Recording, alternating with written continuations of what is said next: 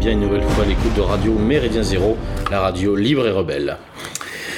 De retour cette année pour une nouvelle saison donc radiophonique, on va passer donc tous ensemble hein, à pirater ensemble, à voguer ensemble euh, eh bien sur, nos mers, sur nos ondes radiophoniques.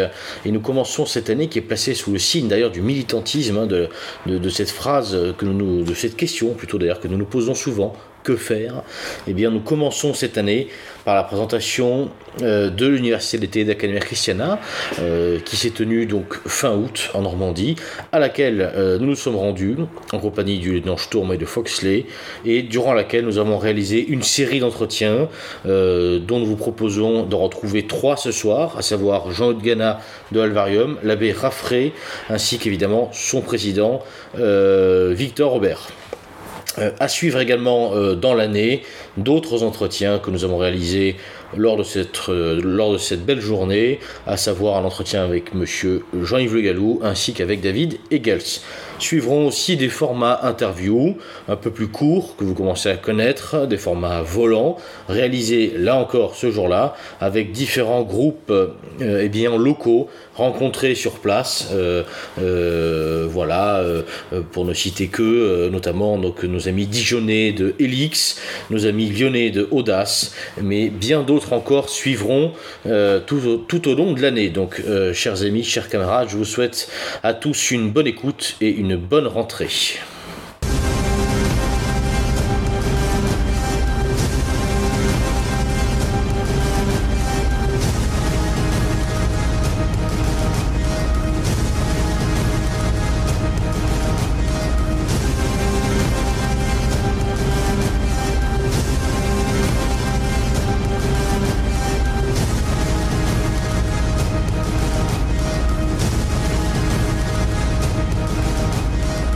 Cette euh, fin de semaine euh, à l'UDT d'Academia Christiana, nous accueillons avec euh, les camarades Foxley et Beluga Jean E. de notre ami euh, de l'Alvarium.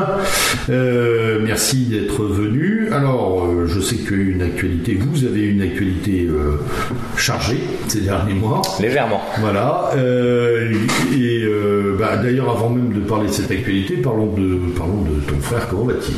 Très bien. Je l'ai eu au téléphone encore plusieurs fois cette semaine. Il salue tous les camarades qui sont ici présents. Et il fait montre d'un moral euh, vraiment euh, voilà, déconcertant. déconcertant. Bravo. Pour la, pour la petite anecdote, on a été en pension dans une école que je n'aimerais pas, hein, une pension cateau-tradi. Il me dit non, mais tu sais, ici les sanitaires sont mieux qu'à la pension.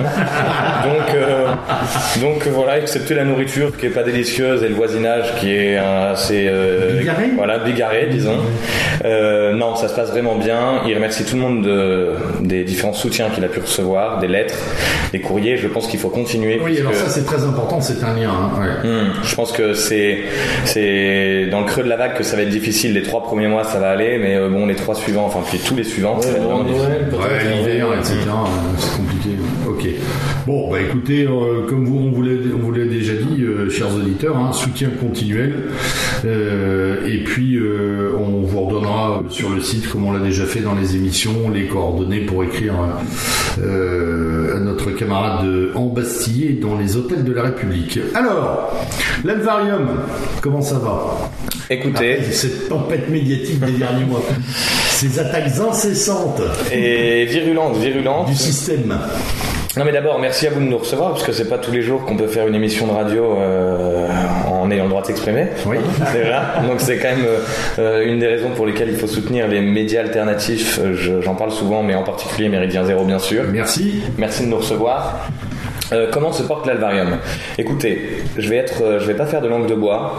Euh, on dit toujours, mais vous pouvez nous dissoudre, on est indissoluble, etc., etc., etc. Mais il est vrai, mais mais il est vrai que quand on a des camarades qui sont des piliers de l'association, qui sont qui ont des interdictions judiciaires de se rendre au local, quand on a des un frère en prison, enfin un militant en prison et que euh, et que et que la, tempête médiatique s'est abattue comme ça, et eh bien malgré tout, c'est euh, voilà, ça désorganise le mouvement et euh, il y a une forme de, fatigue. Bon, mais voilà, les vacances d'été sont faites pour ça aussi. On va repartir à la rentrée de plus belle. On a quelques idées qu'il faut qu'on peaufine pour faire une une rentrée euh, voilà, tout à fait resplendissante, je l'espère en tout cas. Et donc euh, l'albarium se porte bien. Nous avons quelques nouveaux projets euh, qu'on évoquera peut-être par la suite. Euh, mais voilà, on vient de finaliser euh, l'ouverture de notre, euh, enfin le, les travaux dans notre salle de sport. maintenant, on peut vous le dire aussi, ça faisait plusieurs mois qu'on y travaillait. On a une petite brasserie à Angers. Excellent. voilà pour pour avoir alors c'est des c'est voilà c'est pour la consommation du local pour des événements ou autres, mais voilà c'est quand même c'est quand même pas mal. Ça, change un peu des potagers comme J'aime bien, j'aime bien la carotte, mais la petite quand même. Et donc on peut en acheter, on pourra en acheter ou faudra à, long terme, je, à long terme, je pense, ou j'espère en tout cas, qu'on parviendra en effet à, fournir un peu des camarades. Mais pour le moment, euh, c'est de l'autoconsommation. Je viens d'avoir l'idée d'un petit déplacement euh, dégustation. Euh, ça, devrait pouvoir se faire. c'est marrant, on va venez. arranger Venez, n'hésitez pas. Pour la salle de sport, c'est ça Oui, oui. non, pour le potager. pour les carottes bio. c'est vrai que c'est important les carottes bio. Non, mais donc. Qui dis-tu? Donc voilà pour l'actualité de l'alvarium. Et puis, euh, bon, sans vouloir euh, fanfaronner plus que de raison, on s'est quand même pas mal réjoui, euh, quoi que ce ne soit pas une fin en soi, de, du résultat des élections auxquelles on s'est présenté. Bon, on passe à 3,15, ce qui est pas ignoble, étant donné que nous avions contre nous le RN, une dissidente du RN. Et puis bah, tout le système. Oui, quoi. oui, voilà, bien sûr. Donc, euh, donc voilà. Et d'ailleurs, pour la petite anecdote, on se présentait euh, en partie à ces élections dans l'espoir que le système se calmerait un peu, puisqu'on a des renseignements. Quand les RG interrogent les gens de chez nous, mm. euh, à les écouter, on a des, bombes et des mitraillettes dans les caves, etc. Et, et, on s'était dit que les élections, ça allait peut-être les détendre un peu, qui voyaient que sans être des républicains, on n'a jamais, jamais joué républicain, on avait quand même une une euh, voilà un mode d'action plutôt légal. Un fond démocratique. Et en fait, je crois que c'est ça qui les a rendus complètement hystériques. Je pense que quand la République doit envoyer à des milliers de concitoyens, quelques milliers de concitoyens, des tracts dans lesquels on dit il y a bientôt une guerre civile, euh, il faut organiser la remigration, euh, la banque a beaucoup trop de pouvoir sur votre vie et si on en est là, c'est à cause des valeurs de la République et donc c'est pas parce que les valeurs de la République sont abandonnées. Je crois que en fait ça, ça la met un peu colère. C'est là que ça fait tilt. Voilà. Oui. Alors ça c'est la capacité à gêner. C'est c'est quand même ce qui à un moment euh, euh, fait passer du ils font rire à ils font peur. Hmm. Et ça c'est un vrai. Bon, en même temps c'est la rançon du succès. Bien sûr. Quand on ne fait plus rire et qu'on commence à faire peur, c'est qu'on commence à, acquérir un certain poids, une certaine, une certaine euh, masse d'attaque en fait. Et puis on est en plein dans ce qu'on disait tout à l'heure ce matin avec Jean-Yves Le Gallou sur, sur la diabolisation. C'est aussi une manière, enfin, que moi j'ai observé de, loin à travers les réseaux sociaux, les différents canaux de, de communication. J'ai écouté quelques interventions tu as pu faire à la radio, euh, j'ai d'État, mhm. euh, il y, a eu, je crois, aussi une posture intéressante qui a été montrée, mise en avant, qui était celle de, celle qu'explique Jean-Yves Le Gallou, de Morand, qui était de contre-attaquer, de ne pas s'excuser, de ne pas être mielleux. Et c'est une manière d'être euh, qui est vraiment vivifiante, intéressante, qui malheureusement a son prix. Quoi. Bien sûr, qui a son prix, mais qui est euh, indispensable. Et je crois qu'il y a une place pour ça en plus. Euh, je parle pas forcément de place électorale, mais il y a une vraie place pour ça quand on regarde le personnel politique, la vie politique aujourd'hui. Euh, il faut savoir que les gens en ont marre d'entendre à la radio des types qui parlent pour ne rien dire. Et vraiment. Et donc, euh, je pense qu'il y a des gens qui, même sans être d'accord avec nous, quand ils ont la chance de pouvoir tomber sur notre discours, euh, ben, ils se disent bon, là au moins il y a du fond et on, ne parle pas pour me passer du. Voilà. De... vous offrez une vraie contradiction. Voilà. Et c'est une volonté que vous avez renouvelée de... les, élections Oui, tout à fait. Je pense que oui. Euh, moi, j'étais pas favorable à me présenter moi-même à la dernière élection, puisque je voudrais pas que, en fait, être le candidat de l'Alvarium à toutes les élections et tout, ça n'aurait pas de sens. donc, je pense qu'il est question qu'on se représente peut-être à d'autres élections locales ela Bien sûr, parce que bah, si on veut parler à nos compatriotes, ça reste quand même un moyen privilégié. Euh, maintenant, très clairement, si d'aucuns pouvaient avoir des, inquiétudes, il est hors de question que l'Alvarium devienne un mouvement électoraliste euh, qui se mette à sacrifier des, des, positions ou des, voilà, ou des idées euh, pour gagner 3% de plus. voilà. Et, et, si demain on devait voir qu'en fait on, stagnait à 1%, on s'arrêterait. Quand on fait 3%, si demain on représente 6%, etc., bon, on continuera pas en se disant un jour on va faire 51%, bien Parce sûr. qu'on s'en fout, c'est le système qui Mais- les règles. Mais bien sûr, mais ceci étant, le fait de pouvoir peser un peu, euh, d'effrayer un petit peu le système, et surtout, parce que effrayer le système, je m'en moque, d'être une lueur d'espoir, et pas un espoir vain, parce qu'il n'est pas uniquement électoraliste, mais une lueur d'espoir pour d'autres, ça je crois que c'est très très important dans la, dans la morosité et la, la perversité ambiante. Question d'ambiance. euh, Pas une question perverse du coup. Non. Ambiance. Non, euh, c'est- le gars, t'as une question perverse Non, non, non, pas encore. Moi, j'ai des questions très concrètes viendront. Après la buvette. Ouais. Voilà, donc, euh, non, question d'ambiance euh, au quotidien, euh, et, euh, sur la bonne ville d'Angers, la réception de l'Alvarium, en fait, ça dérange moins de monde que ce que ce qu'en dit la presse. Bien vous vivez pas, euh, parce que après les réseaux sociaux déforment un peu aussi. On sait que vous avez eu des problèmes, mais on a l'impression que toute la ville est contre vous. Ça n'est pas vrai. C'est bien de rétablir aussi ces vérités-là. Ça se passe plutôt bien la plupart du temps.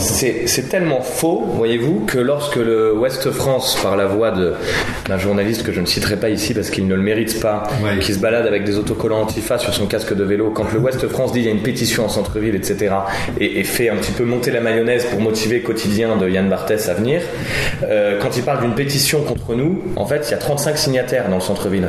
D'accord. Voilà, les riverains de sur une ville de 152 000 habitants, il y a 35 signataires, dans des rues à côté d'ailleurs, etc.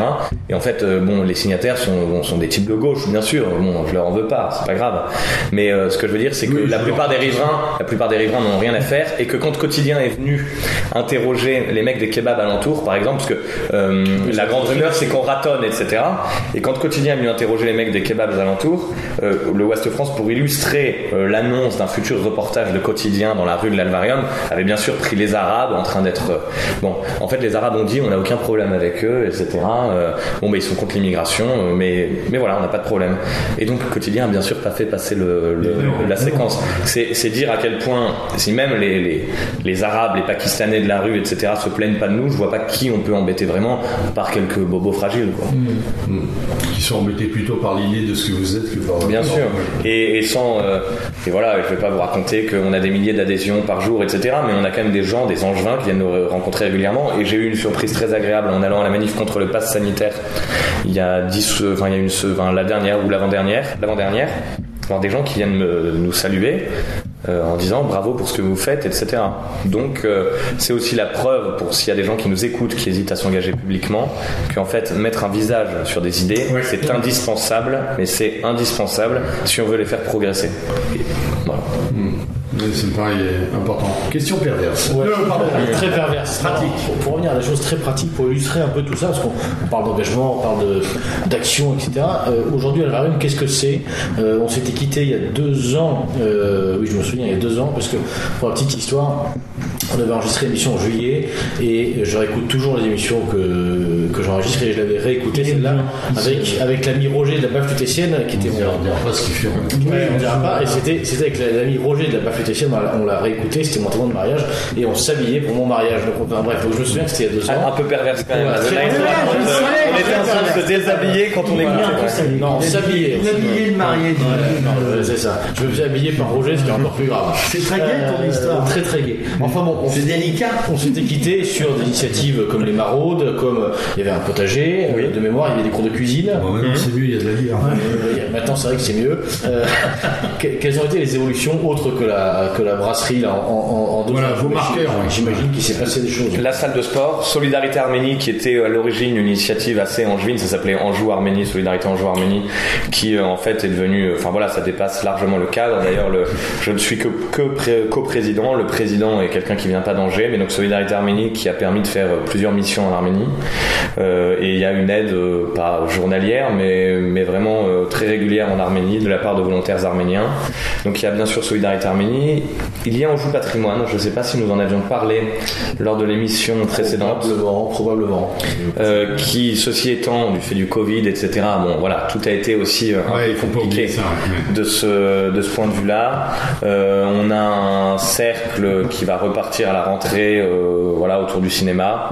Euh, c'est surtout que depuis deux ans, en fait, on a bon, d'autres initiatives, hein, euh, quelques-unes, mais on a plus de militants et on a plus d'impact, je crois, dans la ville d'Angers et en Anjou en général.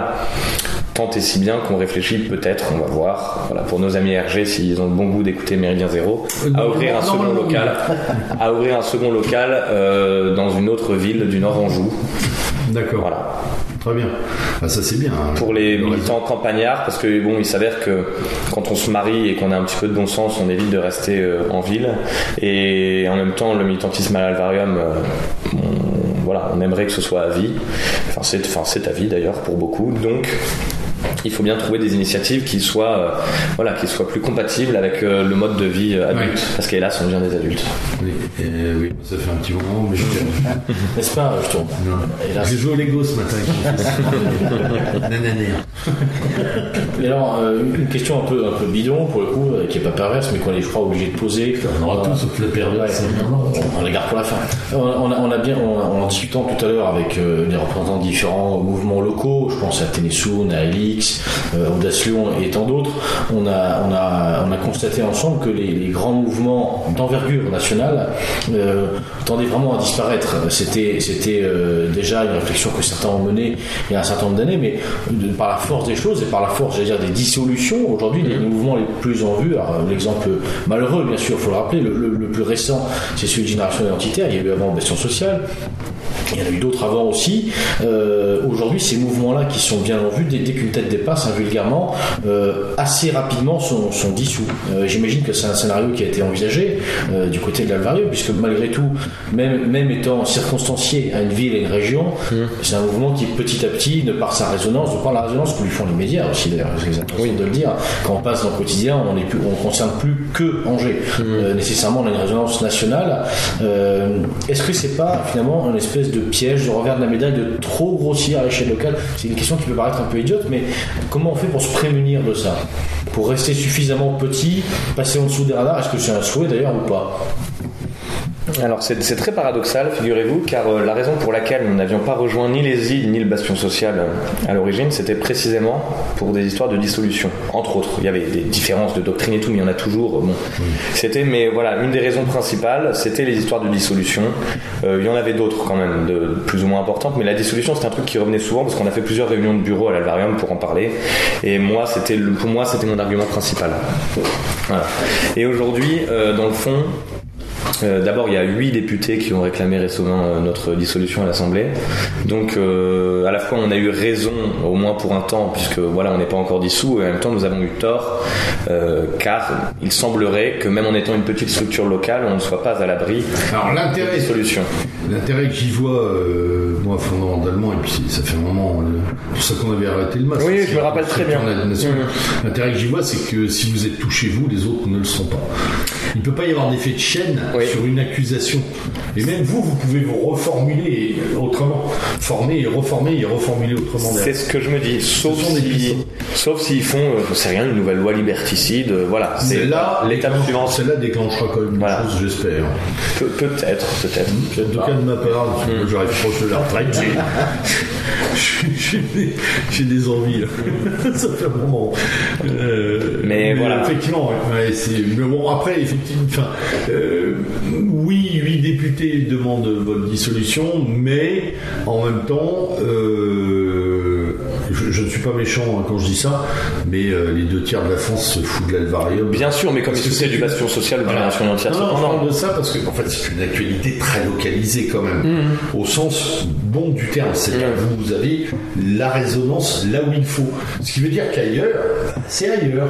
Et on respecte aussi cet ailleurs, ce qui fait que je sais pas s'ils sont très suivis sur leurs demandes. En fait, ce que je pense, Alors c'est facile de dire ils sont partout. Tu vois ce que je veux dire? C'est Ouais. facile de dire ouais ils ont des sections partout, ils sont partout. Et, et si on les bloque, ça bloque tout le monde. Là on va dire ouais mais attendez, Angers c'est Angers, mais on ça réglera pas le problème. Oui, mais en fait, comme ce ne sont que des effets d'annonce de la part du gouvernement, si, si vous regardez au moment de la dissolution du BS, ils avaient dissous euh, le bastion social que la plupart des Français ne connaissaient pas, Ouais. hélas, et euh, Blue dans nos Nord 88, je sais pas quoi, enfin un truc que même nous, vous et moins on connaissait pas. Si, moi je les connais, les PH. mais, euh, Parce que je parle de mais- la génération plus ancienne. Mais euh, donc euh, pour moi c'est la, enfin, ça veut dire que dans le fond demain ministre de l'Intérieur qui où il y a un second tour euh, Le Pen, euh, Macron, je sais pas quoi. Ouais. Bon pour alimenter un peu le cirque, euh, il, il pioche les dossiers des RG sur sa table et il dit bah Je sais même pas si c'est un impact de- sur le mental des gens. Mais ça. plus maintenant en tout cas, je pense que ça fonctionne. Ouais. Je pense que ça fonctionne plus beaucoup. Même celle du baston avait moins d'impact. euh, De toute façon, et là c'est pas un slogan, bien sûr que si nous sommes dissous, ça va nous emmerder, voilà, ce sont des bâtons dans les roues. Ceci étant, euh, euh, nous sommes propriétaires de nos locaux. Ouais, bon, ça, Euh, ça. On a une communauté de gens qui sont pas des gamins de 18 ans étudiants dans une ville, mais qui vont euh, changer l'année suivante. Euh, et puis surtout, je crois que, en fait, comme nous sommes au pied du mur, c'est l'avantage du pass sanitaire, enfin d'un certain nombre de choses. Maintenant qu'on est au pied du mur, de toute façon, euh, enfin, moi je leur conseille même de pas nous dissoudre parce que euh, il y a un moment, euh, les Angevins, quand ils vrillent vraiment, euh, voilà, ça peut faire les guerres de Vendée aussi. Alors, je dis pas, je dis pas qu'on est encore assez nombreux pour sortir les fourches, mais euh, Mais ce serait bien. mais mais ça pourrait venir. Ah, Ok. Très bien. Messieurs, une question Foxley, réveil, bière Bah, plutôt une bière. Perverse. Non, non, du coup, comment tu, comment tu envisages euh, les potentielles actions politiques euh, de l'Alvarium avec justement cette situation qui, à mon avis, va ce que je empirer, voulais poser comme question. empirer de, de mal en pis Et comment vous envisagez, vous, concrètement, vos actions aussi? Peut-être d'un point de vue politique, mais aussi euh, concret. Alors nous, bon, de toute façon, on est d'abord une organisation communautaire, hein. c'est-à-dire que on a beaucoup de membres qui nous rejoignent, qui évidemment, euh, comme nous, s'intéressent un peu à la politique, etc. Mais si vous voulez, euh, par exemple typique, le débat euh, pour Zemmour contre Zemmour, pour Marine contre Zemmour, euh, contre, bref, ils s'en foutent totalement, puisque ce sont des gens qui nous ont rejoints pour des activités communautaires et pour le côté communautaire. Et donc, avant tout, on va continuer à faire ce qu'on fait sans rien dire à personne, c'est-à-dire essayer de, bah, de, de s'entraider, de se regrouper un petit peu géographiquement, de monter des boîtes, enfin voilà, le côté communautaire. Maintenant, d'un point de vue purement politique, euh, je pense pas qu'au présidentiel on soit très actif, très actif, pardon. Non. Euh, mais, mais pourquoi pas filer un coup de main à droite à gauche Enfin voilà, c'est des choses, des questions qui se posent hein, vraiment. Euh, continuer à se présenter peut-être à des élections locales, mais surtout et avant tout, euh, continuer à agir concrètement sur le réel en essayant bah, parfois, euh, si vous voulez, d'être à l'initiative d'une manifestation sans forcément le dire, ou à l'initiative d'une pétition, ou bloquer une subvention, ou faire euh, une action coup de poing sur un sujet local ou national. Bref, on va continuer comme avant. On va continuer comme avant. De toute manière, être éduré, être éduré, et puis attendons voir ce, qui, ce qui se passera, mais préparer un maximum les gens au jour s'il doit arriver où il y aura un grand basculement, quoi. Mais sans armes et sans violence, rassurez-vous. Pour les RG. Avec des nounours. Non, peut-être ce qu'on pourrait rajouter euh, avant de se, avant de se séparer. Et, et, enfin, Dégoûtant ce que tu ouais, toujours. Euh, voilà la question perverse. Ah, en fait, il- on dit souvent qu'on juge un arbre à ses fruits, donc on, on va attendre que l'arbre mûrisse encore pour le, pour le juger davantage. Ceci dit, ceci dit, on peut, on peut quand même constater, moi j'en- j'entends souvent un discours, en tout cas qui est très parisien, que j'ai entendu autour de moi, de la part de gens de différentes chapelles, disant on sait plus quoi faire, euh, les grands mouvements sont foutus, les collages ça marche plus, ça ça marche plus, le militantisme classique ne marche plus, et tout le monde a de grandes idées, le localisme. Dès, dès qu'on pose la question à ce micro à quelqu'un que faire, c'est le localisme. Bon, le fait est que, à l'heure actuelle, alors évidemment, il y, a, il y a les différents mouvements qu'on a interrogés avec Foxley et avec le lieutenant tout à l'heure, euh, qui seront diffusés au long de l'année. Malgré tout, je, je pense que, j'imagine que dans quelques années, on pourra parler peut-être d'une école un peu angevine, euh, d'une école angevine du militantisme au, XXIe siècle. Euh, pas du tout, en plus, pas du tout. Non, mais c'est nous, faire beaucoup- c'est nous faire beaucoup d'honneur, je sais pas. Mais moi, ce que j'espère surtout, c'est que dans quelques années, il y aura suffisamment de mouvements politiques locaux et une véritable génération de cadres et de gens décidés à se battre jusqu'à la mort. Rassurez-vous, pas une question de conflit, de guerre. Et avec des nounours. mais, mais jusqu'à la mort, c'est-à-dire toute leur vie, et que peut-être ce jour-là, on pourra envisager la création soit d'une fédération nationale, soit de quelque chose de. Et je crois que Voire là-dessus. même sans le dire d'ailleurs. Oui, voire même sans le dire pour avoir la paix. Donc on n'a rien dit. Euh, mais je pense que là-dessus, sans vouloir parler à la place de- d'Academia Christiana, euh, Academia. Christiana est une sorte d'incubateur Ouais. en ce sens, c'est-à-dire former des générations de cadres partout. Et voilà. Et je pense que et je pense qu'un jour on arrivera pas forcément à un grand mouvement national, mais à, à- en tout cas nous sommes en lien les uns les autres. On discute, on a des divergences, et je crois que sans vouloir vanter les mérites de notre génération, parce qu'il y a quand même euh, des embrouilles interfaces comme partout, mais je- crois que quand même euh, on est capable maintenant de discuter de nos divergences et tout, et que les choses sont assez apaisées euh, les les uns avec les autres et c'est assez intéressant. Ça, c'est un, mar- un marqueur de, de la maturité. Messieurs, avez-vous des questions ou est-ce que nous libérons euh, le camarade Jean-Eudes Libérons-le peut-être. Alors, est-ce que tu veux nous rappeler juste avant de nous quitter euh, comment on peut écrire un ton frangin? Oui, alors laissez-moi un instant. Euh, Je n'ai pas non plus François. Aubert est donc à la maison d'arrêt d'Angers. De mémoire, un instant, je vais vous retrouver l'adresse. De toute façon, d'ores et déjà, vous pouvez suivre la page Liberté pour Francis, euh, sur ça. laquelle, en fait, vous aurez toutes les informations, car j'ai pas le, j'ai pas le réseau suffisant que je vous embêter pas grave, on la remettra et c'est vrai, c'est bien de le rappeler. Puis alors surtout écrivez-lui, hein, euh, N'hésitez pas. voilà, même une carte postale, n'importe. Ah non, je crois qu'il faut que ce soit sous enveloppe si les souvenirs sont bons. Non, passe. je crois pas. Simplement, il faut que ce soit des choses à couverture souple, euh, Ouais. des livres à couverture souple, ouais, si vous envoyez des livres, et sinon des, des enveloppes classiques. Merci à tous pour votre soutien. Je tiens à vous préciser quelque chose. Si vous lui avez écrit et que vous n'avez pas eu de réponse, c'est que parfois les enveloppes sont déchirées et ne, lui sont pas apportées. Ainsi, il n'a pas toujours les adresses retour. Pas grave. Voilà, quoi qu'il en soit, merci à tous pour votre soutien. Merci à Méridien Zéro en particulier. Euh, et puis rendez-vous à la victoire. Voilà, exactement. Puis quand, quand, euh, quand frangin sort, on ira, on ira l'interviewer. euh. Alors? Alors? Ils étaient combien? Ah, c'était donc ça la question perverse. Bon, Jean-Luc, merci beaucoup. Merci à vous. Bonne fin de journée et à très bientôt. Bonne continuation à l'Alvarium. Merci. Bonne longue vie à Méridien Zéro. Merci.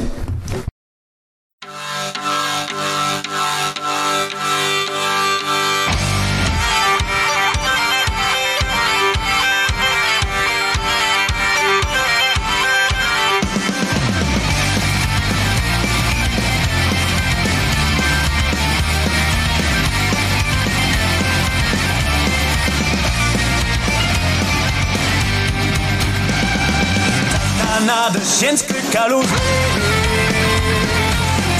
Tension spadla da blokade.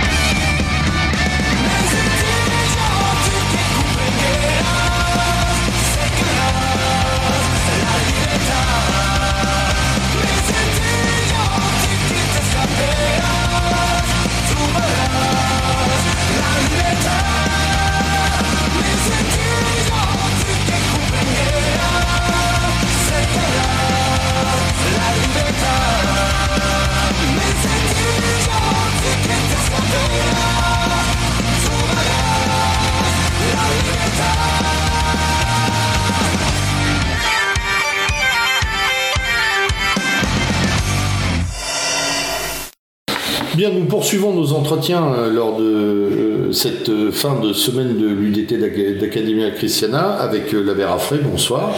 Bonsoir.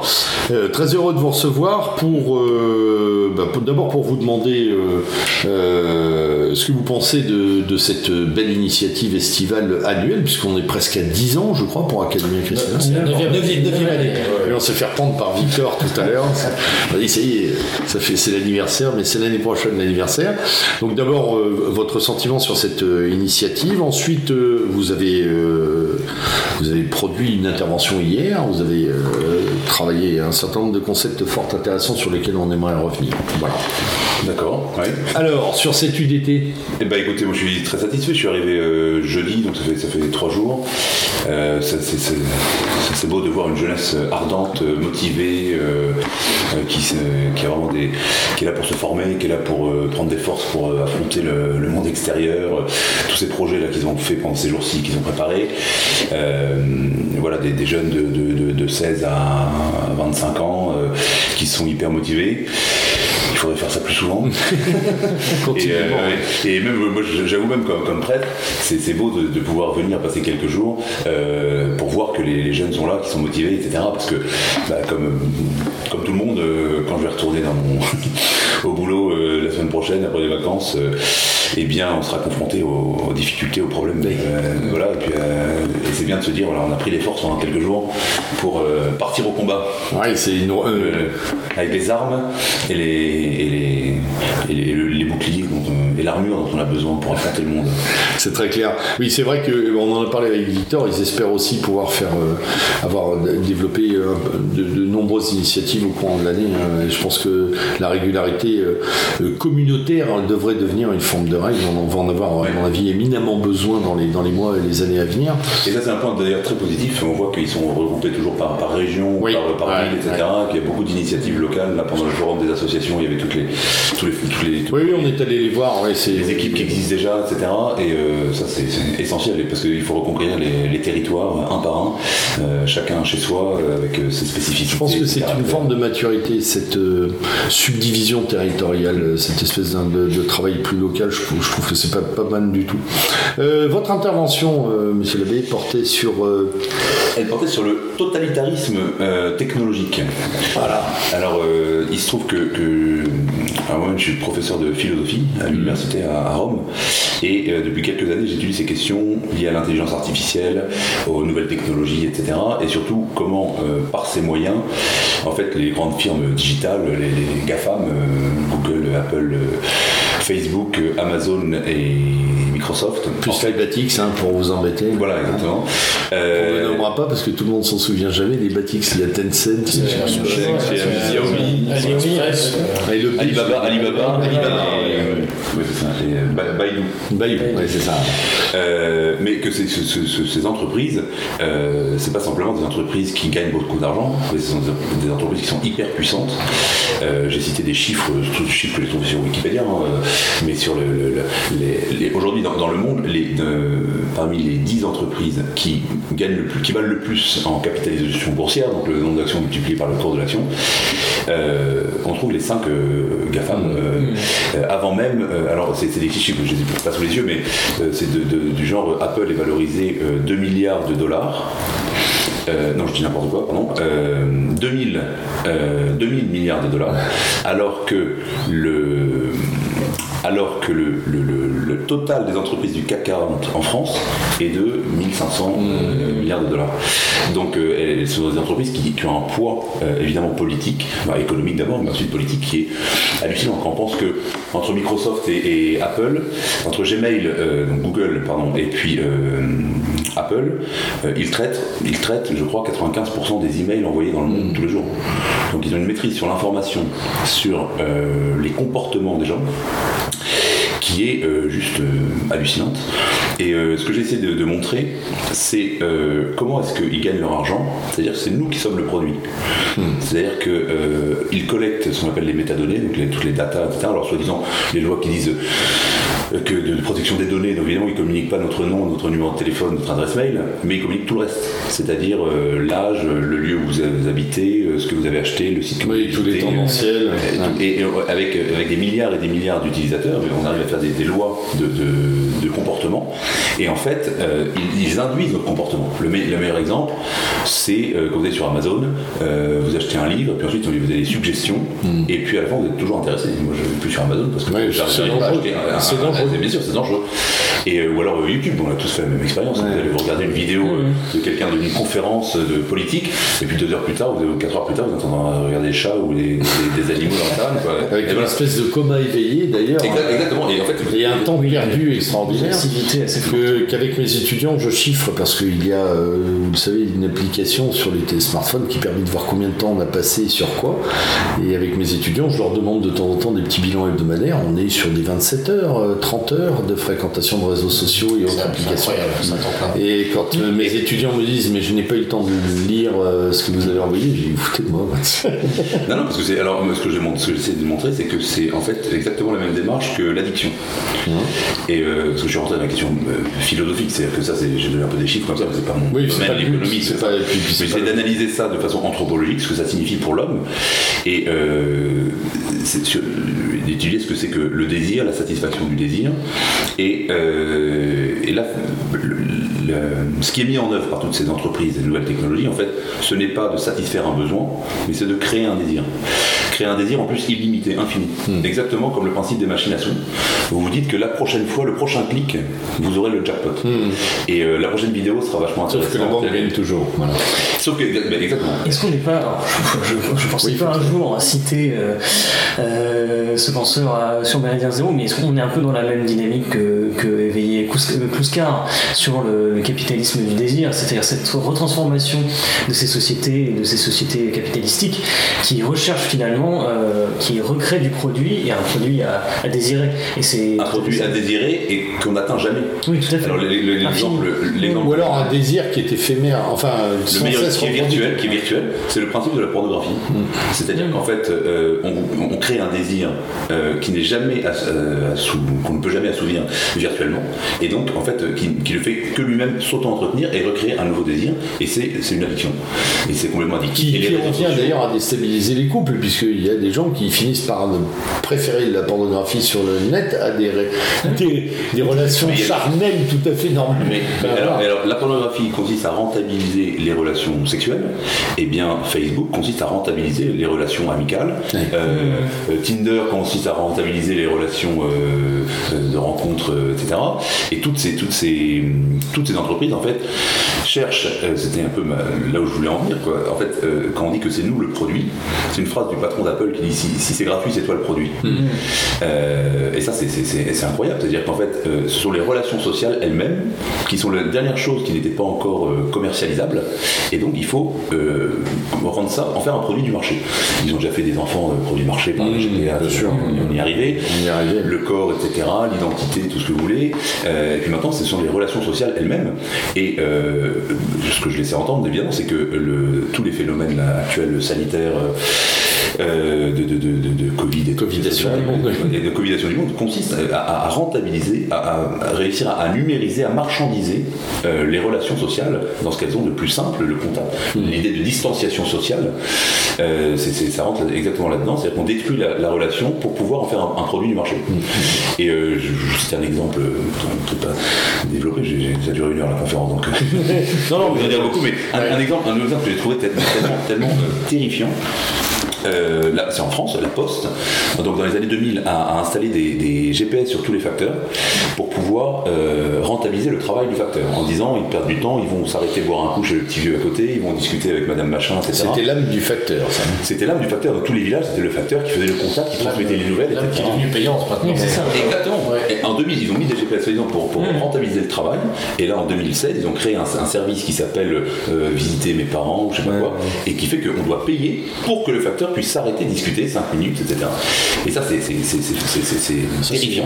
grande- Et on trouve ça formidable en C'est- disant Ah, bah, c'est bien, Oui, comme ça, il va pouvoir. ouais, C'est une frange de la fameuse silver economy. Euh, c'est tout ce marché qui se développe autour des populations vieillissantes en Occident. Avec le pay for all, quoi. Ouais, for ça, all. Non, moi, ce que j'aime bien, c'est cette mentalité en deux temps. C'est premièrement, on détruit la relation sociale, et deuxièmement, on en fait un produit. Et je pense que pour la santé, c'est exactement ce qui est en train de se passer aujourd'hui. Et pour les, les- les- le- même l'éducation, quand tout le fait de faire tous les cours par à distance, etc., c'est exactement ça. On détruit le, le- le rapport de Ah, l'enseignant. mais c'est une punition pour l'enseignant et ses étudiants. Ah oui, je l'ai vécu, c'est épouvantable. Et ensuite, qu'est-ce qu'il va falloir faire Il va falloir payer.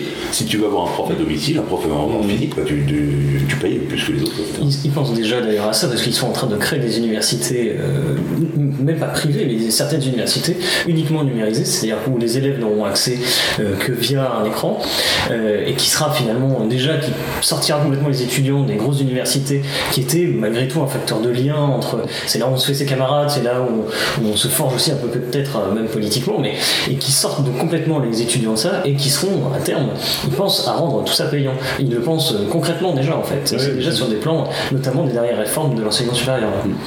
Alors, euh, que- question que faire? Alors justement, la dernière partie de la conférence, Parce que là, l'objectif, c'est quand même, une fois le constat posé, qui est dramatique, comment on. Alors ce que j'ai proposé, parce que je vous refais pas encore une fois toute la conférence. Non, non, mais attendez. Le- ce que j'ai proposé, en fait, c'était de comparer ça avec euh, les, pensées antiques. Moi, ma spécialité, c'est la, la- la pensée antique euh, de Socrate, etc., de, de la philosophie antique. Et donc, j'ai comparé avec différents mythes, euh, enfin, différents passages de, de Socrate. En particulier, j'ai trouvé que l'application, elle, elle est- elle est un peu bateau, mais elle est très parlante. Le mythe de la caverne. Je ne sais pas si vous vous souvenez. Ah oui, prisonniers bien. qui sont, qui, qui sont enchaînés, forcés à regarder le fond du, du mur, qui n'est que sur lequel ils ne voient que le reflet des formes réelles qui sont à l'extérieur de la caverne. Et je dis, bah, finalement, nous, le mur de notre caverne, ce sont nos écrans. Et en fait, on a, on a accès à la réalité. Ce qu'on croit être la réalité, ce n'est finalement qu'un produit. Euh, il faut réussir à se détourner comme le prisonnier qui sort de sa caverne, qui fait l'effort philosophique d'escalader la caverne pour retrouver la réalité. Et bien nous aussi, c'est exactement à ça qu'on est appelé. Finalement, c'est le si, on trouve déjà ça chez Socrate, c'est quelque chose de très humain. C'est la destinée de l'homme, enfin le destin de pour, être véritablement humain. Eh bien, il faut quitter les apparences, quitter les illusions pour se tourner vers, le réel, vers la réalité des choses, vers l'essence des choses. Et puis, euh, j'ai j'ai proposé un développement vers le soleil extérieur de la caverne, qui, dans, dans la- dans la- dans l'allégorie de, de la caverne de Platon, c'est euh, la, la source de toute vérité, donc c'est Dieu. Et donc, euh, voilà, je- je- ce que je propose, c'est donc une morale de la vertu, euh, où, où justement le plaisir dont on parlait tout à l'heure est toujours nécessairement la récompense d'un effort, et jamais un produit qui est créé pour, me, pour solliciter mon Oui, désir. c'est pas, une tractation. C'est un effort. C'est un effort, et c'est parce que euh, j'ai produit un effort, alors ça peut être l'effort de la fidélité, ou du don de soi, de l'engagement, etc., ou même un effort physique ou intellectuel, Mhm. que alors j'ai la satisfaction du travail bien fait, du travail accompli, etc. Et c'est, je pense que la solution, c'est ça dans tous les domaines. Que ce soit intellectuellement, euh, ne pas chercher à recevoir bêtement comme à travers les écrans, mais chercher à étudier par soi-même en lisant des, des livres, Euh, ne, pas, ne pas se satisfaire de, de plaisirs euh, immédiats qui sont procurés, euh, euh, mais faire l'effort d'aller dans une librairie euh, et- étudier, les, chercher les, les livres, d'aller dans un, chez un producteur de, produits pour, pour acheter les, choses, et puis dans, toutes les, relations sociales, euh, de la même façon, de se dire, je dois, euh, l'amitié, ne serait-ce que l'amitié, ça, ça implique un engagement, un don de soi, c'est-à-dire une confiance réciproque, et c'est pas juste quelque chose que je trouve comme ça, euh, sans aucun engagement sur, sur les réseaux sociaux. Donc voilà, je, je propose une éthique de la vertu, euh, opposée à une éthique du, du plaisir euh, qui, qui fait de nous des animaux. Alors ça va pas être facile, ça, quand même. Bon, je pense que, je pense que c'est déjà Socrate, déjà Socrate aux, aux sophistes de son époque, et bien euh, nous, on est nos, nouveaux sophistes. Alors, j'ai une question, comme vous, comme vous êtes enseignant et formateur, euh, j'imagine que vous adressez à de jeunes prêtres ou en devenir. Oui, ça sera soit des séminaristes, donc des, des étudiants de philosophie de premier cycle, qui. Alors, il y a des laïcs, mais il y en a aussi un certain nombre qui sont à l'université pour devenir prêtres, soit des prêtres qui, sont, qui ont déjà fait des études de philosophie et de théologie et qui reviennent pour, faire des, pour obtenir des diplômes supérieurs à leur tour. Sur les plus jeunes, là, ce discours, il leur pose quand même, parce que malgré leur prêtrise et leur engagement, il y a quand même cette tentation qui est là. On ne peut pas l'enlever. Je me baladais tout à l'heure, on en voit beaucoup qui sont euh, sur leurs écrans, y compris ici. Il y a quand même cette espèce de, de dédoublement permanent. Alors, euh, même quand les gens sont engagés, il y a ce, petit truc régulier quand même. Alors à la fin de la conférence, au bout d'une heure euh, et quart de conférence, il y a quelqu'un qui a posé une question en disant mais Monsieur Lavé, comment ça se fait que vous êtes sur Instagram et que Euh, et donc j'ai j'ai répondu euh, gentiment Non, non, non, ce que j'ai expliqué, c'est que. La question est pas mauvaise, Non, non, hein, bien sûr. je, ne prétends pas euh, qu'il faille se détacher totalement de, de tous les moyens euh, Au contraire, tec- c'est- techniques ou technologiques. Si quelqu'un veut le faire, ou qu'il en ressent le besoin, ou qu'il veut vivre cette euh, expérience, cette forme de vie, euh, tant mieux, Mm. aller vivre dans la campagne. Moi, je sais que je- je- enfin, deux semaines par an, deux fois une semaine par an, soit en randonnée, euh, pars chaque année en Bretagne, sur les côtes bretonnes, avec des, avec des jeunes, on dort dehors, euh, sans, sans tente, euh, à la belle étoile, on se, se débrouille pour faire euh, notre feu, notre. Enfin, donc là, on, est, on vit de façon proche de la nature, parce que c'est important de, C'est de très, très important, retrouver un, contact. Et puis encore, et puis comme prêtre, j'engage d'ailleurs tous les chrétiens à le faire. nous, on fait chaque année au moins cinq jours de retraite spirituelle où on va dans un monastère ou dans une maison où là, on est vraiment en silence, aucun réseau social, rien du tout. Et puis on, on se concentre vraiment sur notre vocation pour retrouver la, la flamme intérieure, sur la prière, etc. Et ça, c'est complètement indispensable d'avoir des moments comme ça, la, la- la résilience. Alors, il y a- Ouais, une résilience naturelle, mais il y a une ré- résilience spirituelle aussi qui est très importante, d'être capable de se concentrer sur les, les grandes questions de la vie, euh, enfin sur, sur les, les grands, la transcendance, sur les choses qui nous dépassent. Oui, parce que ces écrans apportent quand même une immédiateté permanente. Et l'immédiat tue la réflexion, tue le retour sur soi, tue énormément de choses. Mais euh, Donc pour répondre à- finalement à la question, à la question, euh, voilà, il faut savoir s'en servir et être servir, voilà, quoi. exactement. Voilà, ouais. Et euh, moi je conseille C'est dur quand même. Mais moi j'ai du mal parfois, je me fais avoir. Bah, c'est insidieux, par, par- par- par définition, c'est insidieux, donc ça, ça, ça pénètre le, le quotidien et même les, les esprits. Et on vous parlait tout à l'heure d'anthropologie, c'est c'est intéressant de ce point de vue-là. Euh, c'est d'ailleurs un projet d'émission qu'on a depuis un moment avec, euh, avec euh, Foxley. Euh, il y a une jeunesse qui va naître, qui est déjà née d'ailleurs, mais vraiment une jeunesse qui va naître, et c'est ce jeune papa qui parle là, avec vraiment les réseaux sociaux dans la main. Quoi. Et le, le côté narcissique des choses impliquées par tous ces outils nous promet vraiment des changements civilisationnels et anthropologiques chez l'homme. J'en suis convaincu. Il y a une mutation vraiment. Ah, mais on est dans une Peut-être même génétique à terme hein, qui, va, qui va se Alors, Je crois pas trop aux mutations génétiques. euh, Alors, euh, physique, monsieur l'abbé, vous savez que mon épouse est ostéopathe et, et, euh, elle reçoit de jeunes gens de 16-17 ans euh, qui ont des atrophies musculaires dans le dos liées à la position euh, que les auditeurs ne verront pas, mais du corps replié sur, sur le téléphone, téléphone. à deux mains comme ça. Voilà, avec euh, dans le haut du dos des muscles qui s'atrophient et quand elle leur, elle leur demande tout simplement de se remettre droit, c'est du hurlement de douleur. Oui. Non mais Euh, physiquement, ça a déjà un impact. C'est-à-dire, il y a cette espèce de, en plus de remise en Il y a un phénomène monde. qu'on vit déjà depuis, depuis des, des années, c'est le renversement générationnel, dans le sens où, euh, pour dire les choses simplement, autrefois c'était la personne plus âgée qui avait plus d'ex- plus d'expérience et donc plus de sagesse. Avec les nouvelles technologies, c'est le plus jeune est bien plus compétent que le plus âgé. Et donc il y a un- le mépris des, etc. c'est- est, induit immédiatement par cette révolution technologique. Oui, c'est un, des premiers changements. Mais on, on peut, on peut en imaginer, on peut s'amuser, en, en imaginer d'autres, notamment dans l'estime de soi euh, que ça implique, en fonction des likes, des dislikes, euh, euh, des, des campagnes de harcèlement sur les réseaux sociaux. Alors c'est un vocabulaire très systémique que j'emploie, mais, mais pour le coup, il, il me semble que c'est un, un vrai sujet qui va se poser, puisque aujourd'hui, un, enfant peut se faire descendre, un enfant de 10-12 ans peut se faire descendre très rapidement et sans jamais pouvoir répliquer, puisque il y avait encore les bonnes vieilles méthodes. Moi, mon père me disait, si t'as un problème dans la cour de récréation, bing, boum. non, non, c'est défend. T'as le droit de mettre un coup de tête, c'est pas interdit. Bon, euh, ta maman sera pas contente. Mais oh, sur Facebook, c'est pas possible de mettre un coup de tête, quoi. Enfin, très, dans le vide, bêtement, ouais. voilà. il y a une forme d'impuissance qui naît aussi, qui, euh, qui met les gens en position un petit peu de soumission. Donc on imagine des conséquences. Il y a une forme de soumission, sur la d'asservissement. dignité, sur l'estime de soi, sur le rapport aux autres, sur le rapport à la société, sur le rapport au bien commun. Enfin, C'est sur les rapports entre garçons et filles, par Oui, exemple. aussi, oui, bien C'est sûr. c'est hallucinant. C'est le fait que quand on est bloqué dans son écran, on ne sait plus communiquer avec les Non, et la drague se fait par cet intermédiaire-là, d'ailleurs. C'est Et- absolument dément. Il y a pas de... On se voit pas, quoi. Moi, sans parler de drague du tout, mais pas, je parle de mon compte euh, Instagram. Oh, la liaison, euh, monsieur. J'espère que vos auditeurs ont le sens du Oui. Alors, euh, alors là, je peux vous assurer qu'on le pratique sur Méridien Zéro depuis très longtemps. Non, euh, justement, j'ai un compte Instagram, mais je reçois beaucoup de contacts, de demandes de, de gens qui posent des questions questions. Et, et donc il y a parfois un dialogue assez sérieux qui se, qui se, qui se met en place sur des questions euh, euh, soit politiques, euh, religieuses euh, essentiellement. Évidemment, la dominante. Et, euh, et donc, par exemple, aujourd'hui, enfin, dans des réunions comme ça, je, je rencontre pas mal de jeunes qui me suivent parce que c'est quand même les milieux favorisés. Et à chaque fois, je suis, je suis impressionné du décalage entre l'image que, que l'on veut donner de soi, surtout qu'un adolescent, enfin qu'un jeune donne de soi à travers des réseaux, et ce qu'il est réellement? Et alors, c'est pas forcément volontaire, c'est-à-dire que de fait, euh, c'est- simplement à travers un échange virtuel, on peut pas savoir qui est la personne, ce qu'est la personne. Non, on ne sait pas grand-chose. hein. ouais. Et c'est impressionnant de voir euh, euh, des gens soit très timides, euh, soit très ceci ou très cela, qui, qui- qui n'apparaissent pas du tout de cette façon-là à travers les réseaux sociaux et les, les relations euh, comme ça. Ça, c'est une, une dimension qui est tout à fait oblitérée par les réseaux sociaux, c'est très clair. Euh, mon cher Belga, tu avais une petite question euh, pour Monsieur l'abbé à propos euh, du, du, proprio, avant qu'on libère, l'abbé, qui doit avoir de- des tas de choses à faire, j'imagine, derrière. Il y a des activités prévues ce soir. Je sais, je sais, je sais. J'ai- On voit les cochons On voit les cochons. En fait, sur ce ça. Non, tu rigoles.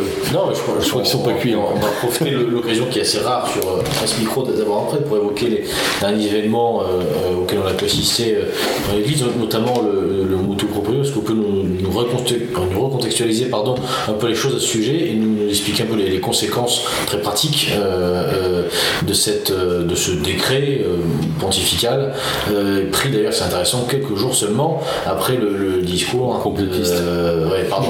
Euh, non, non, mais je, je fais aucun lien entre les deux. Je constate, que Mais c'était- tiens. je constate que c'était une semaine éprouvante. Voilà. Oui, c'est vrai. Mais c'est vrai que c'était une semaine. C'était une annonce de Macron le lundi et je crois que le pape c'est le vendredi. Voilà. Euh, c'est vrai que c'est une semaine euh, et vous avez pris la double peine. euh, oui, oui, je constate que le, le verre dominical est agréable.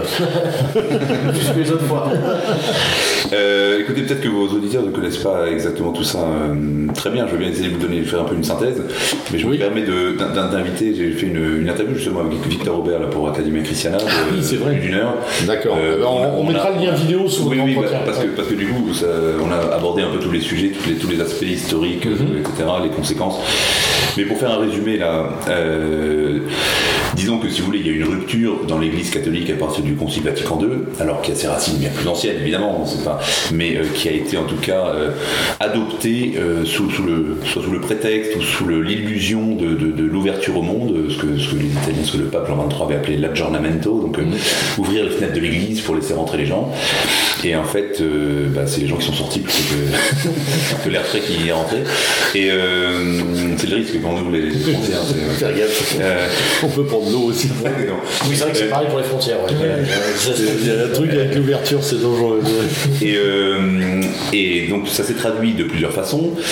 Par- pour moi, ce qui est plus important, c'est les aspects doctrinaux. Donc, c'est un certain nombre de doctrines nouvelles qui sont apparues, enfin nouvelles ou au moins des, tendances, des, nuances. euh, par exemple, sur les diverses religions, sur l'accueil de l'autre, sur sur la place des le rapport entre les juifs et les catholiques, par exemple, et un tas de un certain nombre de changements qui, sont assez assez graves, euh, qui et d'ailleurs qui ont été, disons, euh, au départ euh, simplement euh, laissés entendre de façon plus ou moins volontaire, et donc qui ont donné lieu à différentes interprétations qui font qu'aujourd'hui, en fait, il y a véritablement deux courants dans l'Église catholique.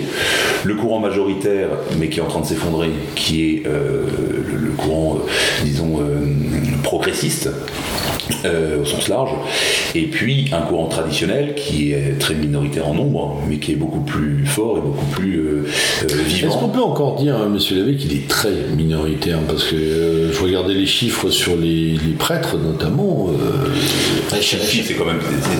pour du pour monde, dire les commence à en, en France, il y a aujourd'hui à peu près 14 000 prêtres. Il doit y avoir euh, au maximum euh, 300 prêtres tradis. Quoi. D'accord. Donc c'est quand même hyper. Ouais, par, contre, ce qui se effectivement. passe- par contre, ce qui se passe, c'est que euh, il y a aujourd'hui 14 000 prêtres en France, mais il y a à peu près 90, allez, 100 ordinations par an, mais il y a 800 prêtres qui meurent.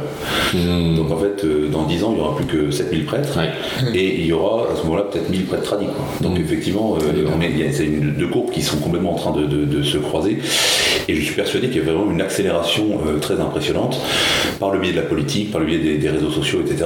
Je, je reviens sur mon compte Instagram, mais je reçois vraiment au moins trois fois par jour des messages de, de gens qui demandent comment se faire pour être baptisé, où est-ce que je peux aller à une messe sérieuse, où est-ce que je peux trouver un prêtre sérieux, comment je fais pour me. Ou alors j'ai été baptisé quand j'étais petit, j'ai jamais Et un jour, il faudrait qu'on vous interviewe sur les, les racines de, de ces demandes. Qu'est-ce qui génère Ah ouais, bien sûr, bah, ça, je- Ça, c'est c'est intéressant. Mais revenons au, Oui, oui, Rio, donc là on va dans les choses doctrinales. Non, ça, c'est passionnant. le, point le plus euh, visible, c'est la, rupture liturgique. Mm. Donc qui a suivi le Concile Vatican II, donc à partir de 1969, euh, l'application en 70, il y a eu un nouveau missel, qui est ce qu'on voit dans toutes les paroisses aujourd'hui, en particulier qui est en français, où le prêtre est tourné non plus vers la croix euh, à la tête du, du troupeau, euh, tous dans le même sens, mais il est désormais tourné vers les fidèles. Euh, et donc, Il n'est plus à l'hôtel d'ailleurs. il est, il est- il est- il est redescendu, il est redescendu, il est d'une table qui remplace. Comme le professeur qui est descendu de son estrade. Oui, mais c'est plus simple, c'est plus que ça, parce que c'est il y, a- une dégradation du sacré, avec les, les vases sacrés qui ont disparu, les, les lieux sacrés, les, les ornements sacrés, etc. Tout un, et les, les chants sacrés, évidemment, le latin, l'usage du latin, qui, a- qui était la langue sacrée réservée au culte. Si vous voulez, donc ça, ça a été plus une nouvelle, un nouveau missel qui, qui aurait été un- une mise à jour. Ça a été vraiment une, une Oui, c'est pas un, révolution. un aggiornamento en fait. Ça a été vraiment une révolution, ça. dans le sens, pour le dire euh, simplement, où la messe est désormais davantage considérée comme un, un repas communautaire plutôt que comme un sacrifice. Et euh, alors je dis ça comme ça, je jette ça pour écrire des pages et des pages. Il y a des, des- des milliers de pages qui ont été écrites sur la question, mais véritablement chez les théologiens des années 60, il y a, il y a eu la volonté de, de supprimer la notion de sacrifice en disant que c'était une notion, une notion, une notion, euh, païenne euh, qui, qui était des vieux restes de, de l'Antiquité qu'il fallait absolument détruire. Et donc, c'est- donc ce sont des choix théologiques qui sont graves, euh, qui impliquent bien plus que la question de latin français ou le Oui, oui, oui, de la, qui serait que de la cosmétique finalement. Si, Et, et- et donc, euh, face à cette révolution liturgique, euh, en 1970, euh, il y a un certain nombre de prêtres qui ont réagi, en particulier Monseigneur Lefebvre, qui est le plus célèbre, qui était un évêque, un évêque qui avait travaillé pour le pour, le- pour- pour l'Église, enfin, qui a été missionnaire, qui avait été responsable de tous les, enfin, de tous les prêtres, pour, enfin, délégué pontifical, délégué du pape pour toute l'Afrique de l'Ouest, donc il avait des rôles politiques, etc. Il avait été supérieur des Pères du Saint-Esprit, qui est une congrégation de 5000 prêtres. C'était, pas le dernier des, des venus. Et, euh, et qui a simplement tout, le reste de sa vie, donc euh, jusqu'en 91, euh, à son décès, euh, qui a dit Moi je continue à faire ce qu'on a toujours fait. Euh, vos nouveautés, faites ce que vous voulez, mais moi je- j'en veux pas. Et en fait, il a été persécuté pour ça, donc il avait fondé la fraternité Saint-Pédis. Il a été persécuté pour ça, comme beau- beaucoup d'autres prêtres. Hein. Monseigneur Bourget, par exemple, à Paris, qui était à Saint-Nicolas du Chardonnay, enfin qui a pris Saint-Nicolas du Chardonnay en 77. Et euh, jusqu'à 1988, je vous fais les grandes étapes, où Monseigneur Lefebvre, voyant qu'il était, euh, il avait été condamné par l'Église, etc., alors que lui disait Laissez-moi faire l'expérience de la tradition. On, on fait partout toutes les expériences. Si vous faites n'importe quoi dans l'Église, la seule chose que vous ne voulez pas, c'est la tradition. Et donc il disait C'est absurde, moi je continue à faire, pourquoi vous êtes acharné contre ce qu'on a toujours fait dans l'Église? Jusqu'en 88, où il a pris la décision de sacrer quatre euh, évêques pour, pour poursuivre son œuvre, il a bien fait parce que parce qu'il est mort trois ans plus tard. Euh, à ce moment-là, il y a un certain nombre de prêtres qui, qui l'ont quitté, qui, qui- qui ont trouvé un accord avec le Saint-Siège pour continuer à être euh, tradis sans, sans Monseigneur Lefebvre. Donc il y a eu plusieurs mouvements qui sont apparus, plusieurs nuances. Et puis, euh, je, je fais un saut jusqu'en 2005 avec la- l'arrivée de, de Benoît XVI, qui, lui, euh, qui n'est pas un traditionnaliste, euh, c'était un théologien conservateur, qui était très progressiste dans sa, dans sa jeunesse, quand il était professeur à Tübingen, par exemple, et puis, euh, mais qui, qui a été préfet pour la congrégation pour la doctrine de la foi, donc le garant de la doctrine dans, dans l'Église, et surtout qui avait été en charge en 88 des négociations avec Monseigneur Lefebvre, qui, qui était toujours resté personnellement, à titre personnel, il a écrit dans ses, dans, dans ses livres en disant qu'il avait vécu ça comme un échec personnel, parce qu'il savait que Monseigneur Lefebvre était un homme de foi, un homme d'église, et que il, il- il était, pour lui, ça avait été un échec qu'on en arrive à cette rupture. Ouais. Et donc, il a, il a levé les excommunications sur les quatre évêques qui avaient été sacrés par Monseigneur Lefebvre, et surtout, il a fait un motu proprio qui s'appelait Summorum Pontificum, qui faisait deux choses, qui euh, permettait à tous les prêtres du monde de dire la messe euh, traditionnelle, selon ce qu'il a appelé, lui, le rite extra, la forme extraordinaire du rite, euh, sans demander l'autorisation à personne. Par, droit, il a reconnu, il a dit c'est un droit qui a toujours existé dans l'Église, ça n'a jamais été interdit, donc on ne peut pas vous l'interdire. Et deuxièmement, il oblige tous les évêques du monde, il obligeait tous les évêques du monde à répondre aux demandes des fidèles. Dès qu'il y avait un groupe de fidèles qui voulaient la messe traditionnelle, eh bien l'évêque avait le devoir de répondre de façon pastorale à ça. Alors, ce qu'il faut comprendre, c'est que ça a mis euh, furieux euh, beaucoup d'évêques dans le monde, que les évêques n'ont jamais appliqué ça, qu'ils ne se sont jamais sentis concernés. J'ai assisté à des, à des, des trucs, des, des textes ou des, discussions hallucinantes d'évêques qui vous disent euh, non, non, il n'y a aucune nécessité, alors qu'il y a des, des gens, enfin, des, mensonges et des, négations vraiment idéologiques. Et puis, mais disons qu'entre 2005 et, et 2021, en 15 ans, il y avait quand même eu un espèce de, de comment on dit, euh, de- d'arrangement trouvé un peu partout dans le monde avec euh, difficulté. Parce que quand l'évêque ne, répondait pas aux demandes des fidèles, les fidèles pouvaient euh, se plaindre à Rome et obtenir euh, gain de cause, au moins à obtenir un soutien, Ouais. comme on fait à Rome, c'est-à-dire qu'on dit à l'évêque, euh, voilà, on sait qu'il y a un problème chez vous, faites quelque chose si vous voulez. Pour suivre un peu les affaires. voilà, exactement. Et donc un évêque, quand il reçoit une lettre, euh, il dit, non, on va trouver une solution. Voilà. Quand ça vient du bol, Voilà, Ah, bah, je vois. et, et sauf que là, donc on sait, on sait très bien que le pape François n'est pas du tout dans cette euh, mentalité traditionnelle, qu'il est un progressiste, mais euh, étonnamment, et ça j'avoue que j'avais trouvé ça même très étonnant, depuis son élection en 2012, si je me trompe, 2013, Euh, dans ces zones-là. euh, jusqu'à jusqu'à Il y avait rien début, début juillet.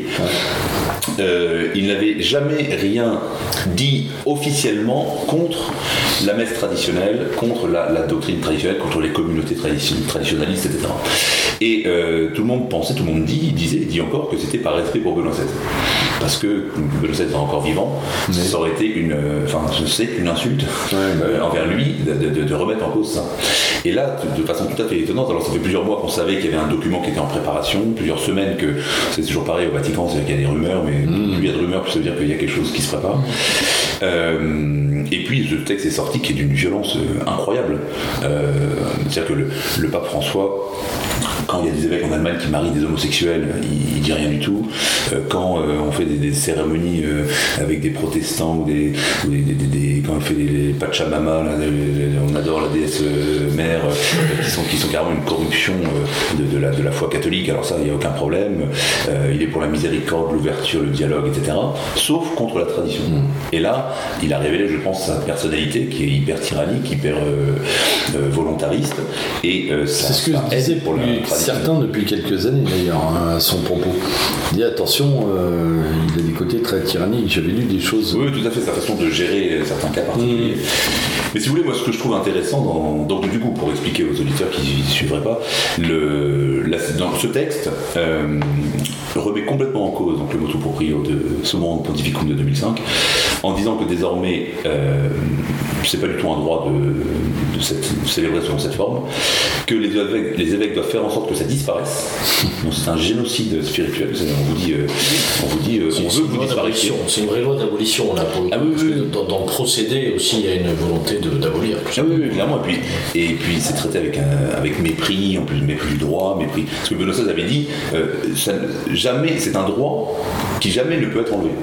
Et là, on dit non, non, c'est pas vrai, en fait, autre chose. Puis c'est juste comme ça, même le, le pr- premier article, le premier paragraphe dit euh, la seule et unique forme liturgique est celle du missel de Paul VI de 1970, ce qui est complètement débile. Si, me pardon, pardon si, si quelques prélats m'écoutent, ils me pardonneront l'expression, mais euh, puisque dans l'Église, il y a toujours eu une variété de, de le rite lyonnais, par exemple, le, rite dominicain, le rite des chartreux, qui étaient des, des formes un peu différentes, qui avaient été euh, acceptées avec le temps, des centaines d'années. Bien sûr. L'Église a Une toujours implantation très longue. Ouais. Et euh, donc voilà, ça, ça s'est complètement supprimé. Et puis ça demande aux évêques de faire en sorte que les traditionalistes disparaissent euh, de la surface de la Terre. Donc euh, voilà, c'est un génocide. euh, Alors comment et- euh, Dernière question, parce qu'après on va être un peu à la bourre pour la table. Non, je plaisante. C'est quand même important pour les gens ici. Euh, comme, euh, euh, passer euh, l'effarement et la colère, qui à mon avis sont tout à fait justifiés sur ce motu proprio, qu'est-ce qui se passe derrière? Comment on réagit Comment on peut... euh, C'est difficile quand même. de- Alors je vais essayer de vous donner quelques éléments parce que oui, oui c'est ça, il n'y a pas de, solution toute faite. Premièrement, il faut, en fait, il faut attendre de voir ce qui se passe au cas par cas dans les diocèses, puisque en fait, le, le pape du coup remet J'ai vu que certains diocèses... euh, Enfin, surtout en France, surtout on en dit, oula, euh, bon, on va pas trop appliquer. euh, En France, il y a des diocèses, si vous voulez, où il y a eu une guerre liturgique pendant des années, et maintenant ça se passe bien. Et on n'a pas envie de la parce qu'imagine à Versailles, il y a, il y a- il y a Oui, 15 ans, etc. Et puis c'est pas la peine d'aller d'aller une guerre supplémentaire. Donc les évêques ont déjà assez, de problèmes. Moi je vois par exemple dans le diocèse de, de- euh, l'Institut Jean Pasteur, donc on a le séminaire depuis, depuis le 2006, depuis 15 ans. Euh, on a une collaboration avec les prêtres diocésains, avec un certain nombre de prêtres diocésains, en tout cas, en particulier les jeunes, qui, qui est tout à fait fraternel, il se passe très bien, on ne fait pas la même chose. Oui. Ils nous respectent, on les respecte. Euh, Il y en a certains qui viennent chez nous pour nous aider, pour euh, trouver du ressourcement spirituel, de l'amitié entre prêtres, etc. Parce que la vérité, c'est qu'on est confronté au même monde et aux mêmes problèmes. Et donc, dans un diocèse, je, je prends cet exemple, mais c'est dans un diocèse comme Chartres, ceux qui sont les plus choqués, ce sont les prêtres euh, diocésains, donc Diocésains pas du tout la messe traditionnelle, mais qui mais ce pape, en fait, euh, qu'est-ce qu'il vient, de- nous faire. Il vient de, détruire, en fait, ce, ce qui est important pour nous, ce qui nous aide, et, et Mm. il voit bien que ce qui marche et ce qui fonctionne, c'est ce qui est soit traditionnaliste, soit proche de, de- de la tradition, et ce que eux essayent de faire aussi. Et donc, ils, ils voient ça comme vraiment, enfin, comme une, une- une- une prise de position, une décision complètement idéologique, euh, progressiste, qui montre sa son inanité, quoi, si vous voulez. C'est, je pense que c'est Alors, des vous êtes, en train de euh, dire que finalement, c'est c'est par, euh, c'est par le, le- le- finalement le, le- le- la cheville ouvrière de l'Église qui que sont les prêtres que ça va peut-être se stopper, parce que les prêtres n'ont pas envie de guerre, et les, les, pardon, les, euh, les évêques n'ont pas envie non plus de guerre, et donc en fait, dans la réalisation, ça va Je pas vais, je vais arriver. même, je vais même vous dire autre chose. Je Ouais. pense que ça va, ça va avoir exactement l'effet contraire de ce que le pape euh, attendait Ouais. et que ça va susciter beaucoup de, de- de- de mouvements vers le traditionnalisme. Je vous donne euh, deux exemples.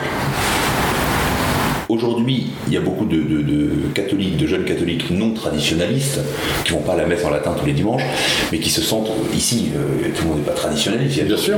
ou au pèlerinage de Chartres, des gens qui vont une fois de temps en temps pour voir, et qui ont toujours dit, oui, c'est une question de sensibilité, il faut pas se battre, etc. Là, ces gens-là se disent, en fait, pourquoi tant d'acharnement contre quelque chose qui, qui- qui est tout à fait légitime et qui est beau, qui est bien, et que certains peuvent aimer. Et donc ces gens-là vont, vont peut-être ouvrir les yeux et se dire, en fait, le problème n'est pas simplement une question esthétique, mais c'est une question de fond sur ce qu'est la religion, ce qu'est la foi. Et il suffit d'étudier ces questions pour se rendre compte euh, où est la, foi catholique euh, euh, conforme en tout cas à ce qu'elle a été pendant, pendant 2000 ans. Et puis un deuxième exemple, peut-être qui va plus concerner vos auditeurs, le, comme je l'ai mentionné tout à l'heure, je pense qu'aujourd'hui il y a un vrai mouvement de conversion dans les milieux identitaires, politiques, de gens qui ont passé toute leur jeunesse éloignée de la foi et qui, grâce à l'islam, ou grâce au Covid, se disent attendez, on est qui? On fait quoi? On va où? Et, et- et qui se disent, je, je recommence avec Instagram, mais je reçois beaucoup de messages comme ça de gens qui disent euh, moi j'aime mon pays, j'ai découvert que en fait l'histoire de France et la culture française, je- européenne, occidentale, je vais la défendre, etc. Et euh, pour ça, je veux être catholique. Et, et là, ils cherchent pas des prêtres, des prêtres bisounours qui vont taper dans les mains, faire, faire de la guitare, et Monique qui va parler de son, de son potager. C'est vrai que est plus faible. Voilà, et donc ils cherchent de la tradition, qui cherchent, de, qui cherchent la, la- la- la foi du Moyen-Âge, des, des- des chevaliers, des, des templiers, de nos ancêtres, des antiques, etc. Ricard Schmitt en parlait quand il expliquait le- le- le- l'institution que peut aussi la verticalité que peut représenter l'Église avec euh, d'abord ce, ce raccro à la verticalité puis ensuite après l'étude de ce qui est de ce- finalement c'est une, c'est foi de raccord dans un premier temps si on veut se, on veut se réen, réen- réenchasser dans quelque chose qui, qui est fondamental Quelque chose de, de sacré surtout. Ouais. C'est-à-dire que le, le monde meurt aujourd'hui et la jeunesse meurt de, de n'avoir aucune valeur sacrée, aucun, aucun, aucun, aucun repère transcendant. Tout est balayé, que ce soit Donc, euh, la culture. ce motu proprio c'est un mal pour un bien Comme, tous Enfin, les, comme c'est- tous les mots de mon cher. Ouais. quand on quand pense que, on, pense que Dieu maîtrise euh, la, la- la providence. C'est-à-dire qu'en fait, euh, si on a une maladie, une épreuve, euh, une difficulté, c'est un mal. On reconnaît que c'est quelque chose, c'est un mal, mais que parce que Dieu est Dieu, il est capable de faire qu'un mal. Et s'il permet le mal, c'est toujours pour en tirer un plus grand bien. Alors on le voit pas toujours. Le meilleur exemple, c'est ça a commencé comme ça l'histoire du christianisme. hein. C'est le Christ euh, qui a quand même fini mort euh, sur une croix. Et là, tout le monde devait se dire ah bah donc là on est mal barré. Et en fait, c'est ceux qui avaient l'apparence d'une défaite, c'était la victoire. Et c'est le, le secret de, de la- de- de- du christianisme. hein. C'est l'essence du christianisme. Donc euh, c'est très bien. Comme prêtre, je suis très heureux. Le mot tout proprio, c'est quelque chose qui nous replonge directement à, à l'essentiel, à savoir pourquoi on est chrétien, qu'est-ce que ça signifie.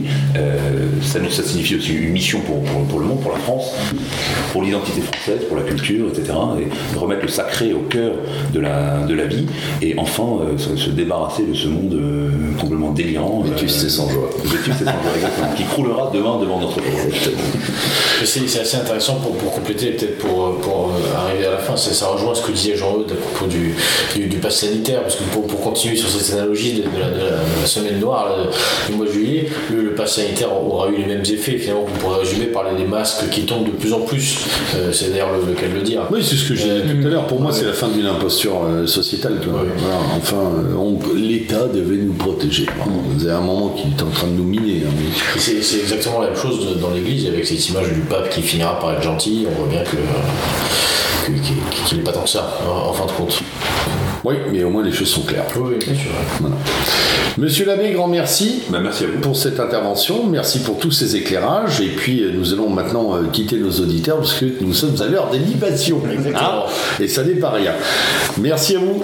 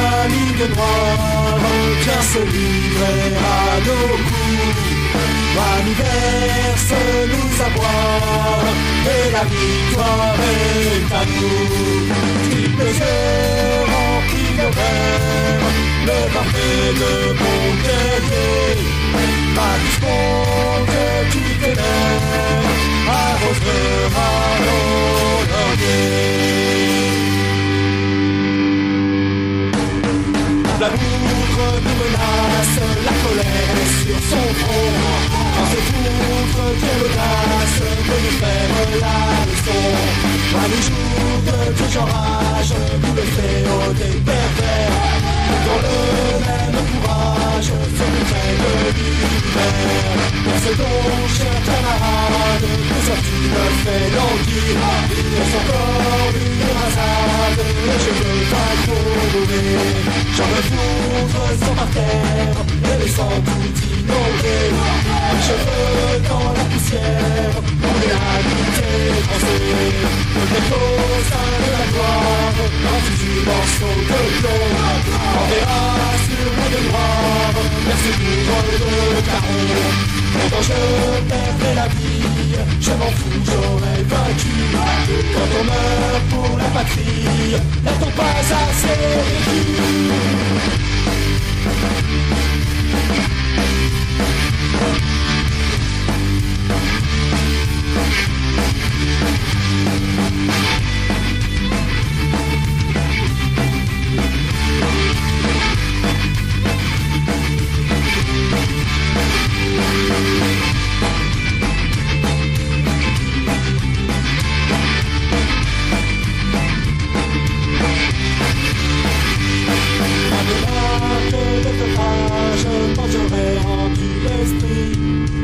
foutre et toi sage, quand on n'a pas de mari.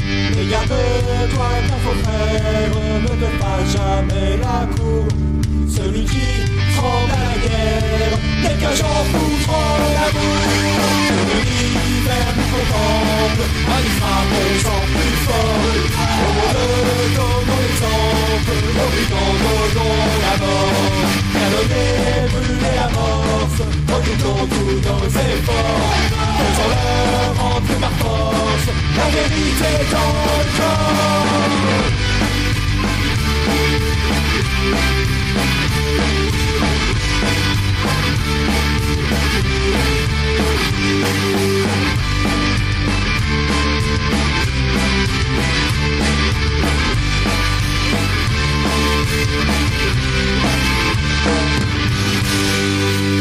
Thank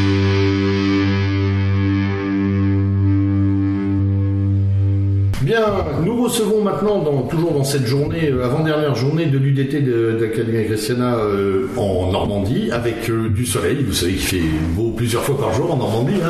Et là, on est dans un bon créneau. Nous recevons Victor, Victor Aubert, qui, qui est le grand organisateur de cette semaine, entre autres, parce que ça ne s'arrête pas à cette semaine. hein. Il y a des activités continuelles, mais on va dire que l'un, probablement l'un des, l'un des pics en termes de représentation et d'activité, c'est euh, cette fameuse semaine du DT. Alors Victor, merci d'abord de venir à notre micro, et puis ensuite, euh, euh, comment s'est passée cette semaine qui se termine, ça se termine demain, je précise, voire même, non Euh, Demain, oui c'est ça. J'allais dire demain, demain il y a du démontage et du boulot aussi. Voilà, comment ça s'est passé Raconte-nous un peu cette affaire. Alors, semaine est excellente.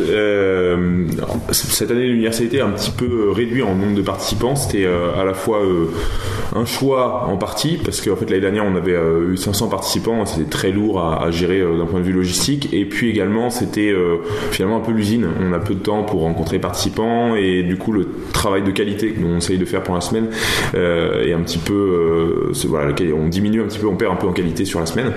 Donc là, cette année, on avait ouvert 200 places, parce qu'on avait un gîte qui nous permettait d'accueillir maximum euh, C'est- 200 C'était ce que vous souhaitiez ou c'était euh, lié à la logistique? On va dire que c'était un peu les deux. A- on, a- on s'était, dit en, en- dans les- le, le bilan de la dernière université qu'en fait, euh, fallait, fallait pas qu'on, soit aussi nombreux. Euh, et puis là, en plus, voilà, on a, on eu des difficultés à trouver un lieu et ce, ce gîte de fait nous permettait de, enfin, on n'avait pas de capacité d'accueil supplémentaire. Euh, mais du coup, ça nous a permis plusieurs choses. D'une part, euh, de trier un petit peu les participants sur, sur des critères euh, à la fois d'âge. On avait privilégié les plus jeunes participants. Et puis également euh, des participants qui sont déjà engagés ou souhaitent s'engager. Voilà, la motivation, on va dire, qui était le. le- Alors, pourquoi cette cristallisation Parce que j'imagine que vous avez eu énormément de demandes, je sais, enfin je le crois, je l'entends en tout cas, vous en avez beaucoup. Pourquoi cette cristallisation cette année? Alors, en fait, nous, à l'Académie Christiana, on s'est toujours dit, on, on- ça sert à rien de parler de politique, euh, il faut en faire. Euh, et donc, du coup, on a toujours, dans, dans toute organisation qui, qui propose des conférences, de la formation, et bien des, des personnes qui, euh, qui sont là un peu uniquement en consommateurs euh, d'événements. Euh, et quand on a des personnes qui passent finalement 10 ans de leur vie à écouter des conférences, mais sans rien changer à leur vie, bah, autant qu'il laisse la place pour d'autres. Voilà, ils peuvent les écouter sur Internet, finalement, ces conférences. Oui, en plus il y a Internet voilà, donc voilà, voilà, ce, voilà pourquoi ce choix. Voilà, sinon, donc l'université c'est excellent, bien passé. On a des, des équipes logistiques euh, très impressionnantes. euh, Ah, on a pu le constater. euh, Les voilà. sont très Alors, et pour ceux qui ne peuvent pas venir, il y a du cochon à la broche ce soir. Envie. On les a vus se préparer. Hein, moi, je dis que ça. hein. C'est des professionnels. hein, où il, y a, il y a des- bouchées là autour des bêtes. Ouais, des bouchers, mécanos. euh, Alors ça, c'est extraordinaire. c'est bon. Parce que j'ai entendu une histoire de tracteur. Voilà.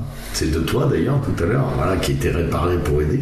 Euh, euh, la, thématique de cette année, l'orientation que enfin que vous avez voulu lui donner, euh, l'esprit que vous avez voulu y développer, vous l'avez retrouvé, vous avez tout posé, et qu'est-ce que, en quoi consistaient d'ailleurs ces affaires-là cette année? Alors le thème, c'est la communauté. Notre objectif en, se saisissant de ce thème, c'est de l'imposer un petit peu dans, cette jeune génération, que ça- devienne quelque chose de conscient.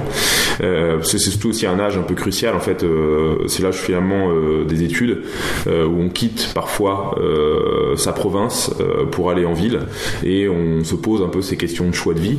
Et du coup, rappeler un peu cette, cet impératif de la communauté à, à des jeunes étudiants, c'est leur faire prendre conscience d'une part donc cette réalité, il y a un délitement communautaire. On a beaucoup, on a beaucoup évoqué un petit peu toutes les thématiques du dernier livre de Patrick Buisson sur un peu cette, sur ces, ces, ces décennies euh, 1960-1975 euh, où vraiment en fait on avait encore malgré euh, le, le double rouleau compresseur des deux guerres mondiales des communautés toujours vivantes en France et Oui, l'INA en fait foi pour ceux qui ont envie de le voir. Je parle, je parle à nos auditeurs. Vous allez sur les archives de l'INA, c'est tout à fait parlant. Bah, c'est exactement ce matériau-là d'ailleurs qu'utilise Patrick Buisson, puisqu'en fait il a, il a réalisé beaucoup de livres, enfin de films, pardon, euh, avec des, des- des images d'archives euh, qui nous permettent vraiment de constater que il y a encore euh, deux générations, euh, nos campagnes avaient encore une, une certaine allure. Euh, donc on essaie voilà de, de, de- de mettre en avant ce thème de la communauté et c'est une question un peu compliquée parce que on, s'est déjà, euh, on a déjà eu cette réflexion euh, de dire bah, en fait mais une communauté on peut pas la créer artificiellement. C'est vrai. effectivement. Euh, mais je crois que justement les communautés elles sont créées par la nécessité et que les circonstances que nous retrouvons nous imposent d'une certaine manière euh, la recréation de communautés et qu'elles ne sont pas finalement si artificielles. Euh, elles se recomposent finalement même malgré le mot d'ordre de la communauté. On le voit euh, avec à la fois un aspect d'exode urbain, à la fois certaines aspirations aussi euh, dans, dans cette euh, plus jeune génération. Oui, il y a des équilibres de vie que les générations précédentes n'avaient pas. voilà, le- le- Tout était pour le boulot, la fonction. Et, ouais. Ah, donc ces jeunes générations n'aspirent pas forcément à reproduire euh, les modèles de vie des boomers euh, parce que ces modèles de vie ont engendré aussi des névroses et euh, lorsque voilà on a un enfant divorcé et qu'on a vu finalement les dégâts que ça a pu créer, la tragédie familiale que ça a pu engendrer, eh bien on aspire effectivement euh, à des repères plus stables, euh, à d'autres formes de vie. Euh, on, a, on a eu cette année un public, je dirais, composé peut-être à, à 40% de, militants déjà investis, engagés dans, des, dans, des formes de militantisme très variées. hein. Ça peut être SOS Chrétien d'Orient, SOS Calvaire, mais aussi des groupes comme l'Alvarium, comme Ténésoun, euh, etc. etc. Euh, et puis, euh, comme, euh, comme ça a toujours été le cas, un public souvent de jeunes lycéens qui découvrent un peu le- le- les questions politiques, qui ont envie de, à la fois d'en savoir davantage et de faire quelque chose. Euh, donc un public un peu vierge, on va dire, sur, sur ces questions-là. Euh, souvent de catholiques pratiquants, mais pas que. Et puis un public toujours aussi de, j'évaluerais à peu près à 10% de personnes qui découvrent tout en même temps, à la fois la dimension religieuse, sociale, culturelle, politique. Euh, Comment, comment viennent ces gens d'ailleurs en fait Par capillarité avec eux pour suivre les copains la plupart du temps? Euh, non, je pense que c'est beaucoup par les réseaux sociaux. C'est des gens un peu isolés qui nous découvrent par les réseaux sociaux. On a des étrangers aussi. On Ouais. a cette année deux Suédois qui étaient étudiants à Lyon. Euh, on a des Catalans. Mais j'en ai, croisé un, je vais essayer d'avoir un petit, petit entretien avec lui, il a un nationaliste catalan. Voilà, on a. euh, Et pas gauchiste. non, mais je précise parce que, non, j'ai vu que Beluga commençait à me dire. Hein. Euh, des Belges également. Euh, voilà, donc c'est souvent des gens qui nous ont découverts par, euh, par internet principalement. Ce qui, fon- qui fonctionne. Alors, les intervenants, on a vu qu'il y avait une belle. Un, un beau plateau cette année aussi. Euh, ce que j'aime bien moi dans cette programmation, mais tu vas peut-être m'en dire plus, c'est que vous ne fermez pas les portes. On a eu euh, tout à l'heure David Engels à ce micro qui peut avoir des positions qui font réagir, sur lesquelles on n'est pas forcément d'accord, mais qui sont, euh, à mon avis, très euh, vivifiantes parce que justement, euh, elles empêchent, elles nous empêchent de, de rester dans un petit, grand assois sympathique où on est tous d'accord. Il y en a eu d'autres parce qu'on n'a pas pu voir tout le monde, donc euh, euh, qui y avait cette semaine un peu comme ça. On a eu Christian Bouchet par exemple. Euh, on a eu euh, également euh, le président de l'association Notre-Dame de Chrétienté qui organise le, le- le grand pèlerinage de Chartres, qui est également d'ailleurs aussi le président, le président de la fondation pour l'école, Euh, Hervé Roland. Euh, nous avons eu euh, également euh, euh, Jean-Yves Le Gallou, euh, nous avons eu euh, euh, Yann Valéry euh, de, Oui. de Vraies Infos, euh, Sébastien Quirero, euh, nous avons eu euh, des journalistes, euh, on a eu euh, euh, Laurent Ozon Ah oui. également. Euh, voilà, on essaie Guillaume Travers euh, qui est venu sur Méridien Zéro récemment. Franck Ribéry. Euh, il y a eu également euh, vous avez reçu euh, sur Méridien Zéro il n'y a pas très longtemps euh, Raphaël Paumet qui ont dansé l'effondrement qui nous est venu de Suisse. Voilà en fait on a toujours essayé euh, Académie Chrétienne d'avoir un panel assez large d'intervenants et d'en faire d'Académie Chrétienne une, vraiment une plateforme un carrefour de rencontres. Euh, Académie Chrétienne d'ailleurs à chaque fois qu'on nous demande quelle est notre ligne politique on refuse un petit peu de répondre. En fait on n'a pas une, une doctrine on va dire fixée dans le marbre. On, on essaye de plutôt d'être un peu dans la, la réflexion, la prospective, le débat, et, euh, et d'inviter voilà des intervenants avec qui finalement on partage euh, 70-80% Bien sûr. de, de, Ouais. de, de, de, de constats euh, sur les choses. Euh, mais voilà, je pense que c'est un peu la, la- la richesse aussi d'un mouvement un peu de, enfin ça évite la sclérose, on va dire. le- Oui, et puis, euh, enfin, oui, c'est, moi je trouve ça très vivifiant. En plus, c'est- parce que, comme je disais tout à l'heure, ça oblige à réfléchir. Par contre, ça vous ne fait pas que des amis, tout ça. Effectivement. Cet éclectisme vous est souvent reproché, euh, euh, d'ailleurs dans le milieu catholique et hors du milieu catholique, où on se demande quel objet non identifié vous êtes. Et d'ailleurs, une des questions redondantes qu'on trouve, c'est la conciliation entre cette ouverture identitaire forte que vous avez et le catholicisme. Comment, qu'est-ce que tu réponds à ça, Parce qu'on l'entend de manière assez récurrente en disant, mais tantôt ils sont cathos, tantôt ils sont identitaires, mais qu'est-ce que c'est? Comment ils s'identifient? Qu'est-ce que tu, leur, tu réponds à, ce type de, de, de remarques? Ah, je, vais encore renvoyer euh, à une de mes lectures récentes hein, chez, Patrick Buisson euh, dans son, dernier ouvrage.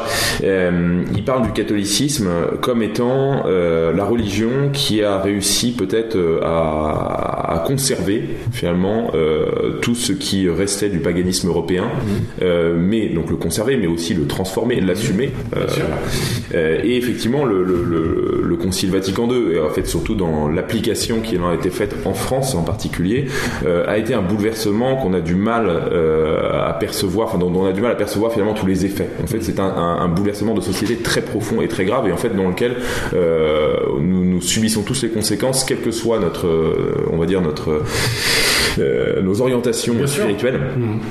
Puisque on passe d'une société à, à dominante religieuse, euh, encore une fois avant le concile, euh, et évidemment euh, dans cette, cette dominante religieuse, il faut pas se faire d'illusions, hein, les gens n'étaient pas tous du- d'une piété extraordinaire, etc. Mais le religieux, on va dire, dominait l'espace, l'espace social, culturel, mental. Et euh, en fait, lorsque l'Église, euh, lorsque les clercs, euh, du quasiment jour au lendemain, euh, expliquent tous les grands dogmes euh, auxquels on a cru par le passé, notamment euh, l'enfer, euh, la résurrection des corps, euh, le- sont finalement euh, non pas des vérités euh, au sens strict, Des mais des allégories, des Oui, symboles, des systèmes exact- exactement.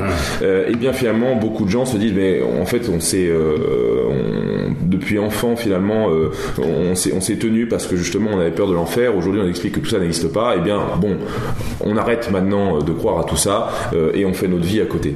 Euh, donc, je pense que ça, ça a été un, un bouleversement énorme. Les bouleversements liturgiques aussi, parce que finalement, le, le catholicisme dans sa dans sa liturgie traditionnelle était une religion du touchant, euh, une religion des symboles, des rites, euh, à la fois tant par la liturgie, par le chant. Ouais, qui avait développé Euh, une culture religieuse. euh, voilà. Ouais. Et moi, souvent, ce que, ce que j'aime euh, à dire à, à mes amis païens, c'est qu'en fait, le, dans le catholicisme, dans sa, dans sa forme, on va dire, plutôt traditionnelle, Ouais. est peut-être encore un des seuls paganismes vivant en Europe occidentale.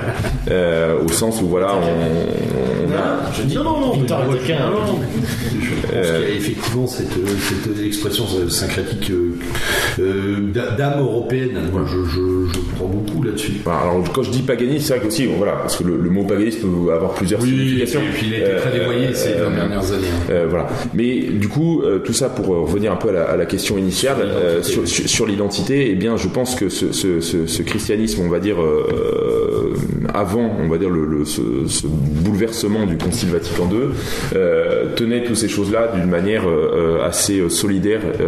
Tout, ça faisait partie d'un même noyau, à la fois l'attachement à, son, à ses parents, à, ses- à la terre de ses pères, à sa patrie, à, à sa, à sa terre au sens propre du terme, à son champ, à ses, Oui, racines, à sa vie, au clocher, au clocher.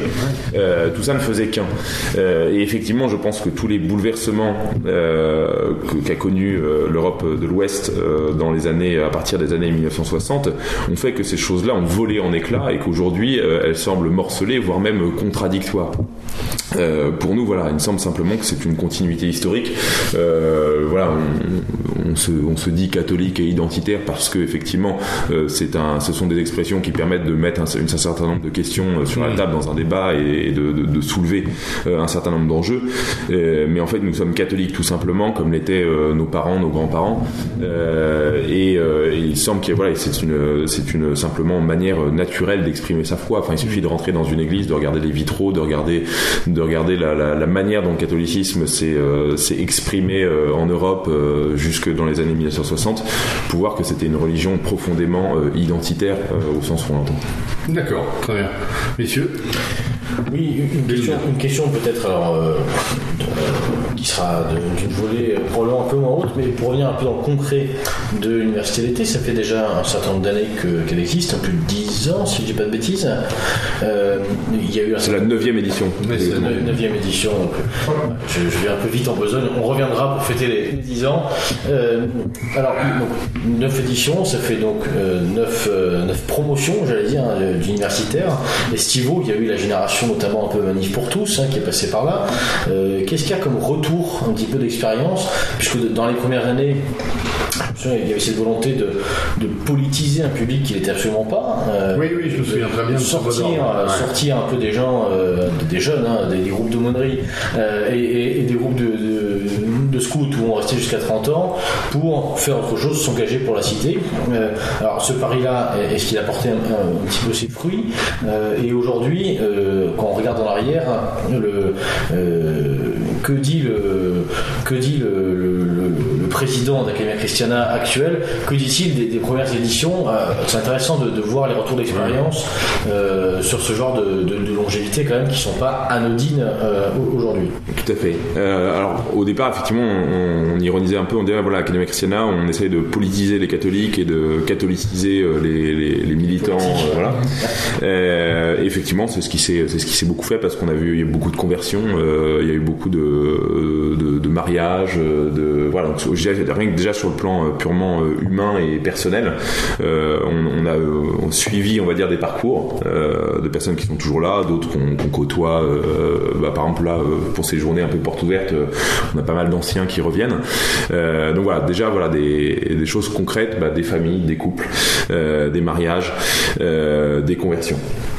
Et puis euh, sur le plan plus politique, euh, eh bien on, on commence à voir un peu les, les, les premiers fruits, on va dire, des, des, des premières années de l'Académie Christiana. On a une, enfin c'est une, une amie et même la, la marraine d'un- d'une de mes filles euh, qui, euh, qui a été élue euh, récemment euh, sur un scrutin local. On a beaucoup de finalement un peu dans toute cette génération qui commence à devenir un peu les cadres de SOS Chrétien d'Orient, d'autres associations, euh, mais même aussi euh, des- sur des mouvements militants. Et bien en fait euh, beaucoup sont passés par Academia Christiana ou en tout cas ont été influencés d'une manière ou d'une autre par Academia Christiana. On va dire en fait peut-être que je, je pense que le, le- le fruit principal c'est peut-être, alors on n'est pas les seuls hein, évidemment, mais on a participé en tout cas d'une prise de conscience politique plus assumée et notamment sur la question identitaire chez les catholiques. Et, voilà, je pense que c'est peut-être le, le- le- le fruit principal sur les, les, les premières années de l'Académie. C'est pas nul, hein enfin, Ah non, et moi en tant que païen, je trouve ça même pas bien, parce que enfin, à certains moments, quand on sortait du combat moral, on était un peu tout seul. Hein. Mais non, mais Mais c'est, exactement, enfin je rebondis, je rebondis dessus, mais c'était de sortir un petit peu euh, des, des affaires de braguette euh, et en gros de se dire voilà, le- le- les cathos sont là uniquement pour euh, défendre la c'est vie, euh, défendre, c'est voilà, etc. Enfin, pas tous, hein, c'est pas vrai. Ch- ch- Chose qui est, ce qui est évidemment euh, euh, légitime et normal, mais simplement si on se restreint à cela et, et qu'en fait on, On a la voix dans la voilà, cité. exactement. Donc le, le fait est que ça, ça- ça- ça change aussi, je pense, un peu le, le- le- les choses du, point de vue des catholiques, notamment pour la jeunesse, puisque il y a encore une quinzaine d'années, euh, à part les mouvements euh, bon, traditionnellement estampillés avec la croix, l'Action française euh, et le Renouveau français, par exemple, une, fois, tout ça effacé, malgré tout, il y a beaucoup de catholiques qui sont murés en disant voilà, je vais pas aller militer en tel ou tel truc parce que c'est pas catho, parce que c'est pas ceci, parce que c'est pas cela. La, présence, l'existence euh, d'Ac- son travail d'Academia Christiana permet en fait de retirer cette excuse un petit peu et de dire non, non, il y a quelque chose qui existe, il y a une vraie formation qui existe et en ce sens-là, c'est ben, un travail qui est, salutaire, je pense. hein. Oui, je pense aussi. Et surtout, enfin, ce que tu disais, euh, j'étais en train de, dire, de, de repenser en disant c'est pas catho, etc. Euh, c'est un trait de caractère de cette civilisation, et notamment des 30 dernières années, où tout ce qui n'est pas purement nous Ouais. n'est plus. Et on abandonne du terrain, autant de terrain que ce qu'on dénie. Quoi. Et ça, c'est euh, c'est vrai que c'est une de, de, réouvrir les portes, c'est une mission salutaire à tout point de vue. Et puis périlleuse hein, malgré tout, parce qu'en ouvrant des portes, on enferme aussi. Et, et je, Oui. crois que, et je crois que c'est pas les critiques qui manquent, y compris dans les milieux milieu pour le coup catholique au sujet. Oui, non, mais j'ai suivi les quelques polémiques euh, qui ont concerné euh, l'Académie Christiana sur les réseaux, j'ai pu le voir aussi. C'est pas grave, hein Oui. hein, voilà. Alors, en termes de perspective, maintenant, bon, on a parlé un peu du, passé. euh, bon, quel va être le, combat, quel va être le projet des dix prochaines années? Alors, maintenir, ça, on, imagine assez bien. Alors déjà, il y a la Nive. Oui, déjà, il y a la grosse. On prend le gâteau avec Fosley. Très sérieusement, Une fois les bougies, une fois les bougies soufflées, j'allais dire sifflées, tu vois. la soif. Euh, une fois les bougies soufflées, euh, quel est l'objectif là sur les dix prochaines années Alors, Et notamment, euh, excuse-moi, je te coupe, Victor, est-ce que vous avez aussi la, la volonté de créer des, des formations euh, annuelles, enfin sur tout le long de l'année, d'avoir des sortes de, de, de, de promotions, comme on peut retrouver d'ailleurs Ouais, ce que fait mais ou des choses comme ça J'y viens justement. Euh, donc, dans, dans les perspectives, déjà, en gros, pour, euh, pour que ce soit bien clair pour nos auditeurs, Academia Christiana se définit à la fois comme un institut de formation politique, comme un laboratoire d'idées, ce que nos amis anglo-saxons appellent un think tank, euh, et également comme un réseau d'initiatives. Donc, euh, on arrive en fait là justement euh, un peu à un plafond de verre, c'est-à-dire qu'en fait avec nos, nos militants bénévoles, personne, on n'a pas de permanent à Academia Christiana. Euh, on a en gros dans, dans- on a un bureau, on va dire de 7 7 10 personnes, et puis après un réseau d'une cinquantaine de, de, de bénévoles qui sont là occasionnellement quand on organise des gros événements, bah, les cuisines, la logistique, etc. Et euh, qui ont, pour le coup, on en a des très jeunes, parce qu'on essaie justement de renouveler les générations. On a des, jeunes de 18 ans, etc., mais qui ont aussi beaucoup à prendre. Et puis, euh, bah, on va dire parmi les plus âgés comme moi, des trentenaires, euh, voilà. Euh, et notre, euh, mais voilà, on s'aperçoit finalement que bon, on peut toujours avancer, continuer, mais qu'il y a toujours un moment donné où en fait, euh, euh, bah, on travaille quand on a le temps. euh, après avoir corrigé son paquet de copies, quand on est prof, on va, on va faire la relecture d'un, d'un, projet d'édition, etc. Mais ça reste, ça reste voilà un travail lent, laborieux, etc. Donc notre idée, c'est effectivement euh, d'arriver à, à financer euh, le, un permanent qui puisse être un peu un coordinateur euh, de nos projets, euh, qui permette voilà de, de faire un suivi euh, des différents projets. Et donc dans le domaine euh, de la formation, euh, on souhaiterait justement, comme tu l'as dit, Foxley, euh, développer euh, des promotions, donc des formations dans l'année, un peu sur le même modèle que l'Institut Iliade. hein, pour le coup, enfin, on va, on va, on va pas se, se, se, se faire trop de mensonges. Hein, à Academia si ça Christiana. marche. Si ça ça, marche, ça- ça se veut être un peu un Iliade Cato, hein. enfin grosso modo, je veux dire, enfin voilà, et ça on, on est, on est d'ailleurs très proche et très en lien euh, avec l'Institut Iliade, mais c'est voilà, toucher un autre public euh, et euh, voilà, un peu dans, dans, dans le même état d'esprit. euh, voilà. Donc déjà ces formations continuent euh, avec un suivi sur plusieurs week-ends dans l'année, varier aussi des formations, c'est pas for- forcément des formations que purement intellectuelles et, politiques, mais aussi des formations qui puissent être des initiations, initiations, on va dire à, à des bases un petit peu de, de potager, euh, voilà. Euh, mais aussi euh, des initiations sur la découverte un petit peu de fonctionnement des métiers du bâtiment, voilà, bâtir un mur en pierre sèche, mais même aussi même des techniques assez modernes, on peut poser une cloison en placo, rénover, rénover une maison, c'est des choses qui sont utiles et qui aussi peuvent faire réfléchir un petit peu des gens qui sont dans le tertiaire sur une reconversion, etc. Euh, on aimerait aussi lancer des stages de boxe. En fait, on, on- on rêve tous un peu, nous les boxeurs, de partir une semaine en Thaïlande, euh, voilà, euh, morfler un peu de manière intensive. On se dit, euh, bah, finalement, euh, pourquoi, pourquoi pas le faire en France? Ça fait un coup, un coup de billet d'avion en moins. Euh, voilà. Donc voilà, développer toutes ces formations-là, mais donc vraiment dans, dans des domaines très variés. Euh, sur l'aspect euh, think tank et euh, laboratoire d'idées des projets d'édition, on a un projet en cours d'un programme politique. Alors, Académie Chrétienne n'a pas du tout vocation à devenir un parti, à se présenter à l'élection, mais d'une part, ce programme politique a pour but de répondre aux questions que se posent à la fois nos participants et qu'on peut nous poser. Vous, faites une critique du monde moderne, vous dites que les choses s'effondrent, etc. Qu'est-ce que vous proposez? Eh ben, dans tous les domaines, santé, éducation, euh, agriculture, euh, eh bien, on a commencé à développer euh, des, propositions, euh, constats, solutions dans tous ces domaines-là. et aussi, le but, c'est que ce, petit programme politique puisse être lu et sortir du réseau Academia Christiana et éventuellement tomber dans mains euh, de, conseillers politiques, etc. Que des idées puissent être prises. Euh, enfin, euh, donc en plus de développer ce, ce- ce travail éditorial, euh, on aimerait aussi organiser des, des, des rencontres avec nos intervenants, euh, aussi toujours donc dans, dans le but de, de produire un certain nombre de textes, mais aussi de voilà d'organiser des débats, de, de- faire réfléchir un certain nombre d'intellectuels entre eux pour être une plateforme encore une fois de rencontre.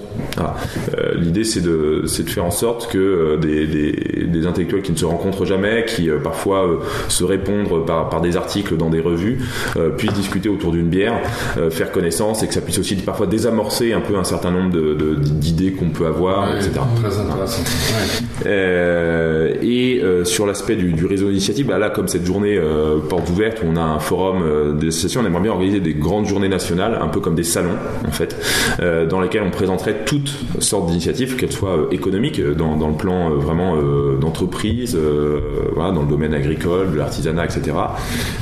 Mais aussi voilà, dans le domaine culturel. On aimerait vraiment essayer de, développer des projets culturels, musicaux, artistiques, mais aussi dans le domaine de l'enseignement, de l'éducation, euh, l'ouverture d'écoles, euh, mais aussi pourquoi pas dans le domaine universitaire. Voilà, on aimerait essayer de, constituer un grand réseau. euh, et puis en fait, plus les choses sont visibles, se font à visage découvert, et plus aussi on donne aux gens, euh, on fait prendre conscience euh, à tous ces acteurs qu'ils ne sont pas seuls. Plus ça peut leur donner du courage et plus ça peut démultiplier ce nombre de projets.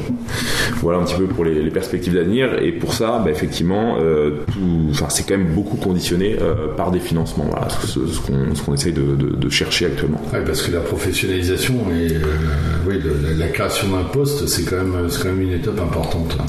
Ouais, c'est c'est des charges fixes tout de suite en, en- en dizaines de milliers d'euros par an. Je dis ça pour que les auditeurs comprennent un peu, que ça rend les choses un peu palpables. Hein, parce que il s'agit pas, de- c'est pas tout payer le salaire, il faut payer aussi Ouais, donc je crois les charges enfin, Après, c'est vrai que c'est un saut qualitatif énorme. Voilà, j'ajoute aussi euh, l'achat d'un lieu. Ça nous semble aussi quelque Oui. chose de, de- de- Bah, de- ça, de ça évite le primordial. Euh, Voilà, euh, parce que ce lieu pourra être utilisé euh, à la fois bah, pour tous nos événements, mais aussi pour les événements d'amis, parce que justement, encore une fois, dans cette, cette idée d'ouverture, c'est que ce lieu puisse être, euh, voilà, que toutes les, tous- tous les mouvements qui souhaitent organiser des événements, des activités, des rencontres, etc., puissent louer ce lieu, le faire vivre, mais aussi voilà avec avec la possibilité de développer aussi un peu de, des événements anxieux, soit ouvert pour des mariages, voilà, et, et que dans notre réseau, on puisse aussi, bah, justement, on a on a des traiteurs, des cuisiniers qui pourraient aussi, voilà, c'est un peu de, de- de- de créer aussi un peu un, un écosystème économique autour de ce lieu-là, parce que bah, évidemment un lieu, c'est aussi beaucoup de charges, donc il faut avoir des activités économiques pour le pour le faire vivre. il faut le rentabiliser l'année. D'accord. Euh, petite euh, dernière question, sauf si vous en avez, messieurs. Non, c'est bon. Ils ont trop soif. En fait. Hein, buvez à vous. Euh, la période, comme tu le sais, est très complexe, anxiogène, difficile. Les semaines à venir le seront probablement aussi avec une espèce de, mix entre une crise sanitaire et probablement les premiers aspects de la crise économique et sociale. Euh, quel est ton point de vue là-dessus et quelle pourrait être d'ailleurs euh, une mise en forme ou des vecteurs d'attaque sur cette affaire euh, des prochains mois, voire même de la prochaine deux, deux années hein, Si on parle sur un plan économique, ça va faire mal. Alors j'avoue, je vais peut-être décevoir un peu nos auditeurs. hein. J'ai- du mal à me faire une idée de ce que vont être les, les prochains mois. Alors je te rassure, euh, nous en sommes tous à des conjonctures. à des conjectures, hein. Voilà. Euh, en tout cas, bon, voilà, une chose est sûre, c'est que euh, rien de bon ne se profile euh, devant nous. Euh, comment est-ce qu'on va résister? Ça, je n'ai pas forcément de réponse, euh, en tout cas sur sur, sur, sur l'immédiat, enfin sur les questions de passe sanitaire, de, de, de, de, vaccins, etc. Ouais, tout cela d'ailleurs, ce qui marque, Euh, pas très près quand même. Ouais. Exactement. Voilà. Euh, je pense qu'il faut ajouter à ça peut-être euh, certains auditeurs qui sont pas euh, catholiques en prennent pas forcément conscience aussi du, du nouveau moto proprio là qui vient d'être. euh, Oui, ben on a l'abbé Raffray euh, qui vient tout à l'heure, on aimerait lui poser la question Voilà. aussi, voilà, qui Euh, vient un peu en plus jeter le trouble. mais un peuple qui dit que vacciner, se vacciner est un acte d'amour. Jeter, jeter le trouble ou au contraire éclaircir les choses euh, très sensiblement. Voilà. Euh, mais on va dire voilà, que les- ça, ça- ça risque effectivement de, de, de créer un certain nombre de, bouleversements à l'église. Je pense que peu de gens l'avaient vu venir, ce motu proprio. Euh, voilà. Bon. Euh, Au-delà de ça, euh, moi, ce que je, ce que je pense, c'est qu'effectivement, ça, ça risque, à mon avis, de, de précipiter, d'accélérer les choses, de faire prendre conscience aussi à de plus en plus de, personnes de, de la situation, qu'effectivement, on est dans, dans un état vraiment de quasiment, enfin oui, on peut le dire, de, de, guerre, quoi. Enfin, le- le- le- les choses sont, enfin, c'est d'ailleurs le, le président Macron qui le déclare aussi. Et donc, il faut peut-être euh, arrêter de, de penser euh, de manière individualiste en termes de, de, de plan de carrière. Euh, voilà, qu'il faut peut-être un peu oublier un certain nombre de, réflexes, des, on va dire des, des, des, des 10-20 dernières années, et peut-être se concentrer sur l'essentiel. Euh, moi, j'ai- un livre qui m'a beaucoup marqué, Le Paris bénédictin de, Rod Dreher, donc journaliste américain, essayiste, qui, qui évoque effectivement la fin de l'Empire romain et il montre que le, le- cette transition euh, a réussi euh, à se produire grâce au monastère. Voilà, d'où ce, terme de Paris bénédictin. Et je pense voilà ce qu'on peut ce qu'on peut peut-être euh, en tirer comme enseignement, c'est qu'en se recentrant sur l'essentiel, c'est-à-dire sur des communautés euh, autour de, lieux de vie spirituels, de lieux de vie de transmission, euh, eh bien euh, d'une part on peut donner un sens à notre quotidien euh, et euh, avoir un, horizon, euh, on va dire sur sur le long terme, euh, pour faire perdurer, on va dire euh, les choses les plus les plus importantes, à savoir la civilisation. Très bien. Grand merci. On va te libérer, Victor, parce que je sais que tu as plein d'autres occupations. Tu es l'homme orchestre. Merci à Et une conférence tout à l'heure. Merci euh, à cette équipe de, de Méridien Zéro euh, de, de, de venir euh, Mais on est toujours très heureux d'être ce, là. ce- ce studio volant à Academia Christiana. Merci à toi. euh, bonne continuation. À tout à l'heure. Merci, chers auditeurs, d'avoir écouté ces trois entretiens sur Radio Méridien Zéro. Pensez à nous soutenir, pensez à soutenir les initiatives locales. Initiatives locales, j'en profite pour vous le dire, que nous allons mettre en avant tout au long de l'année grâce à des entretiens réalisés donc in situ euh, lors de cette université d'été. Nous avons rencontré un certain nombre eh bien, de groupes euh, militants locaux avec qui nous avons enregistré des interviews, des présentations qui seront diffusées tout au long de l'année. Restez donc à l'écoute, euh, chers auditeurs, et comme il se doit, à l'abordage et pas de quartier.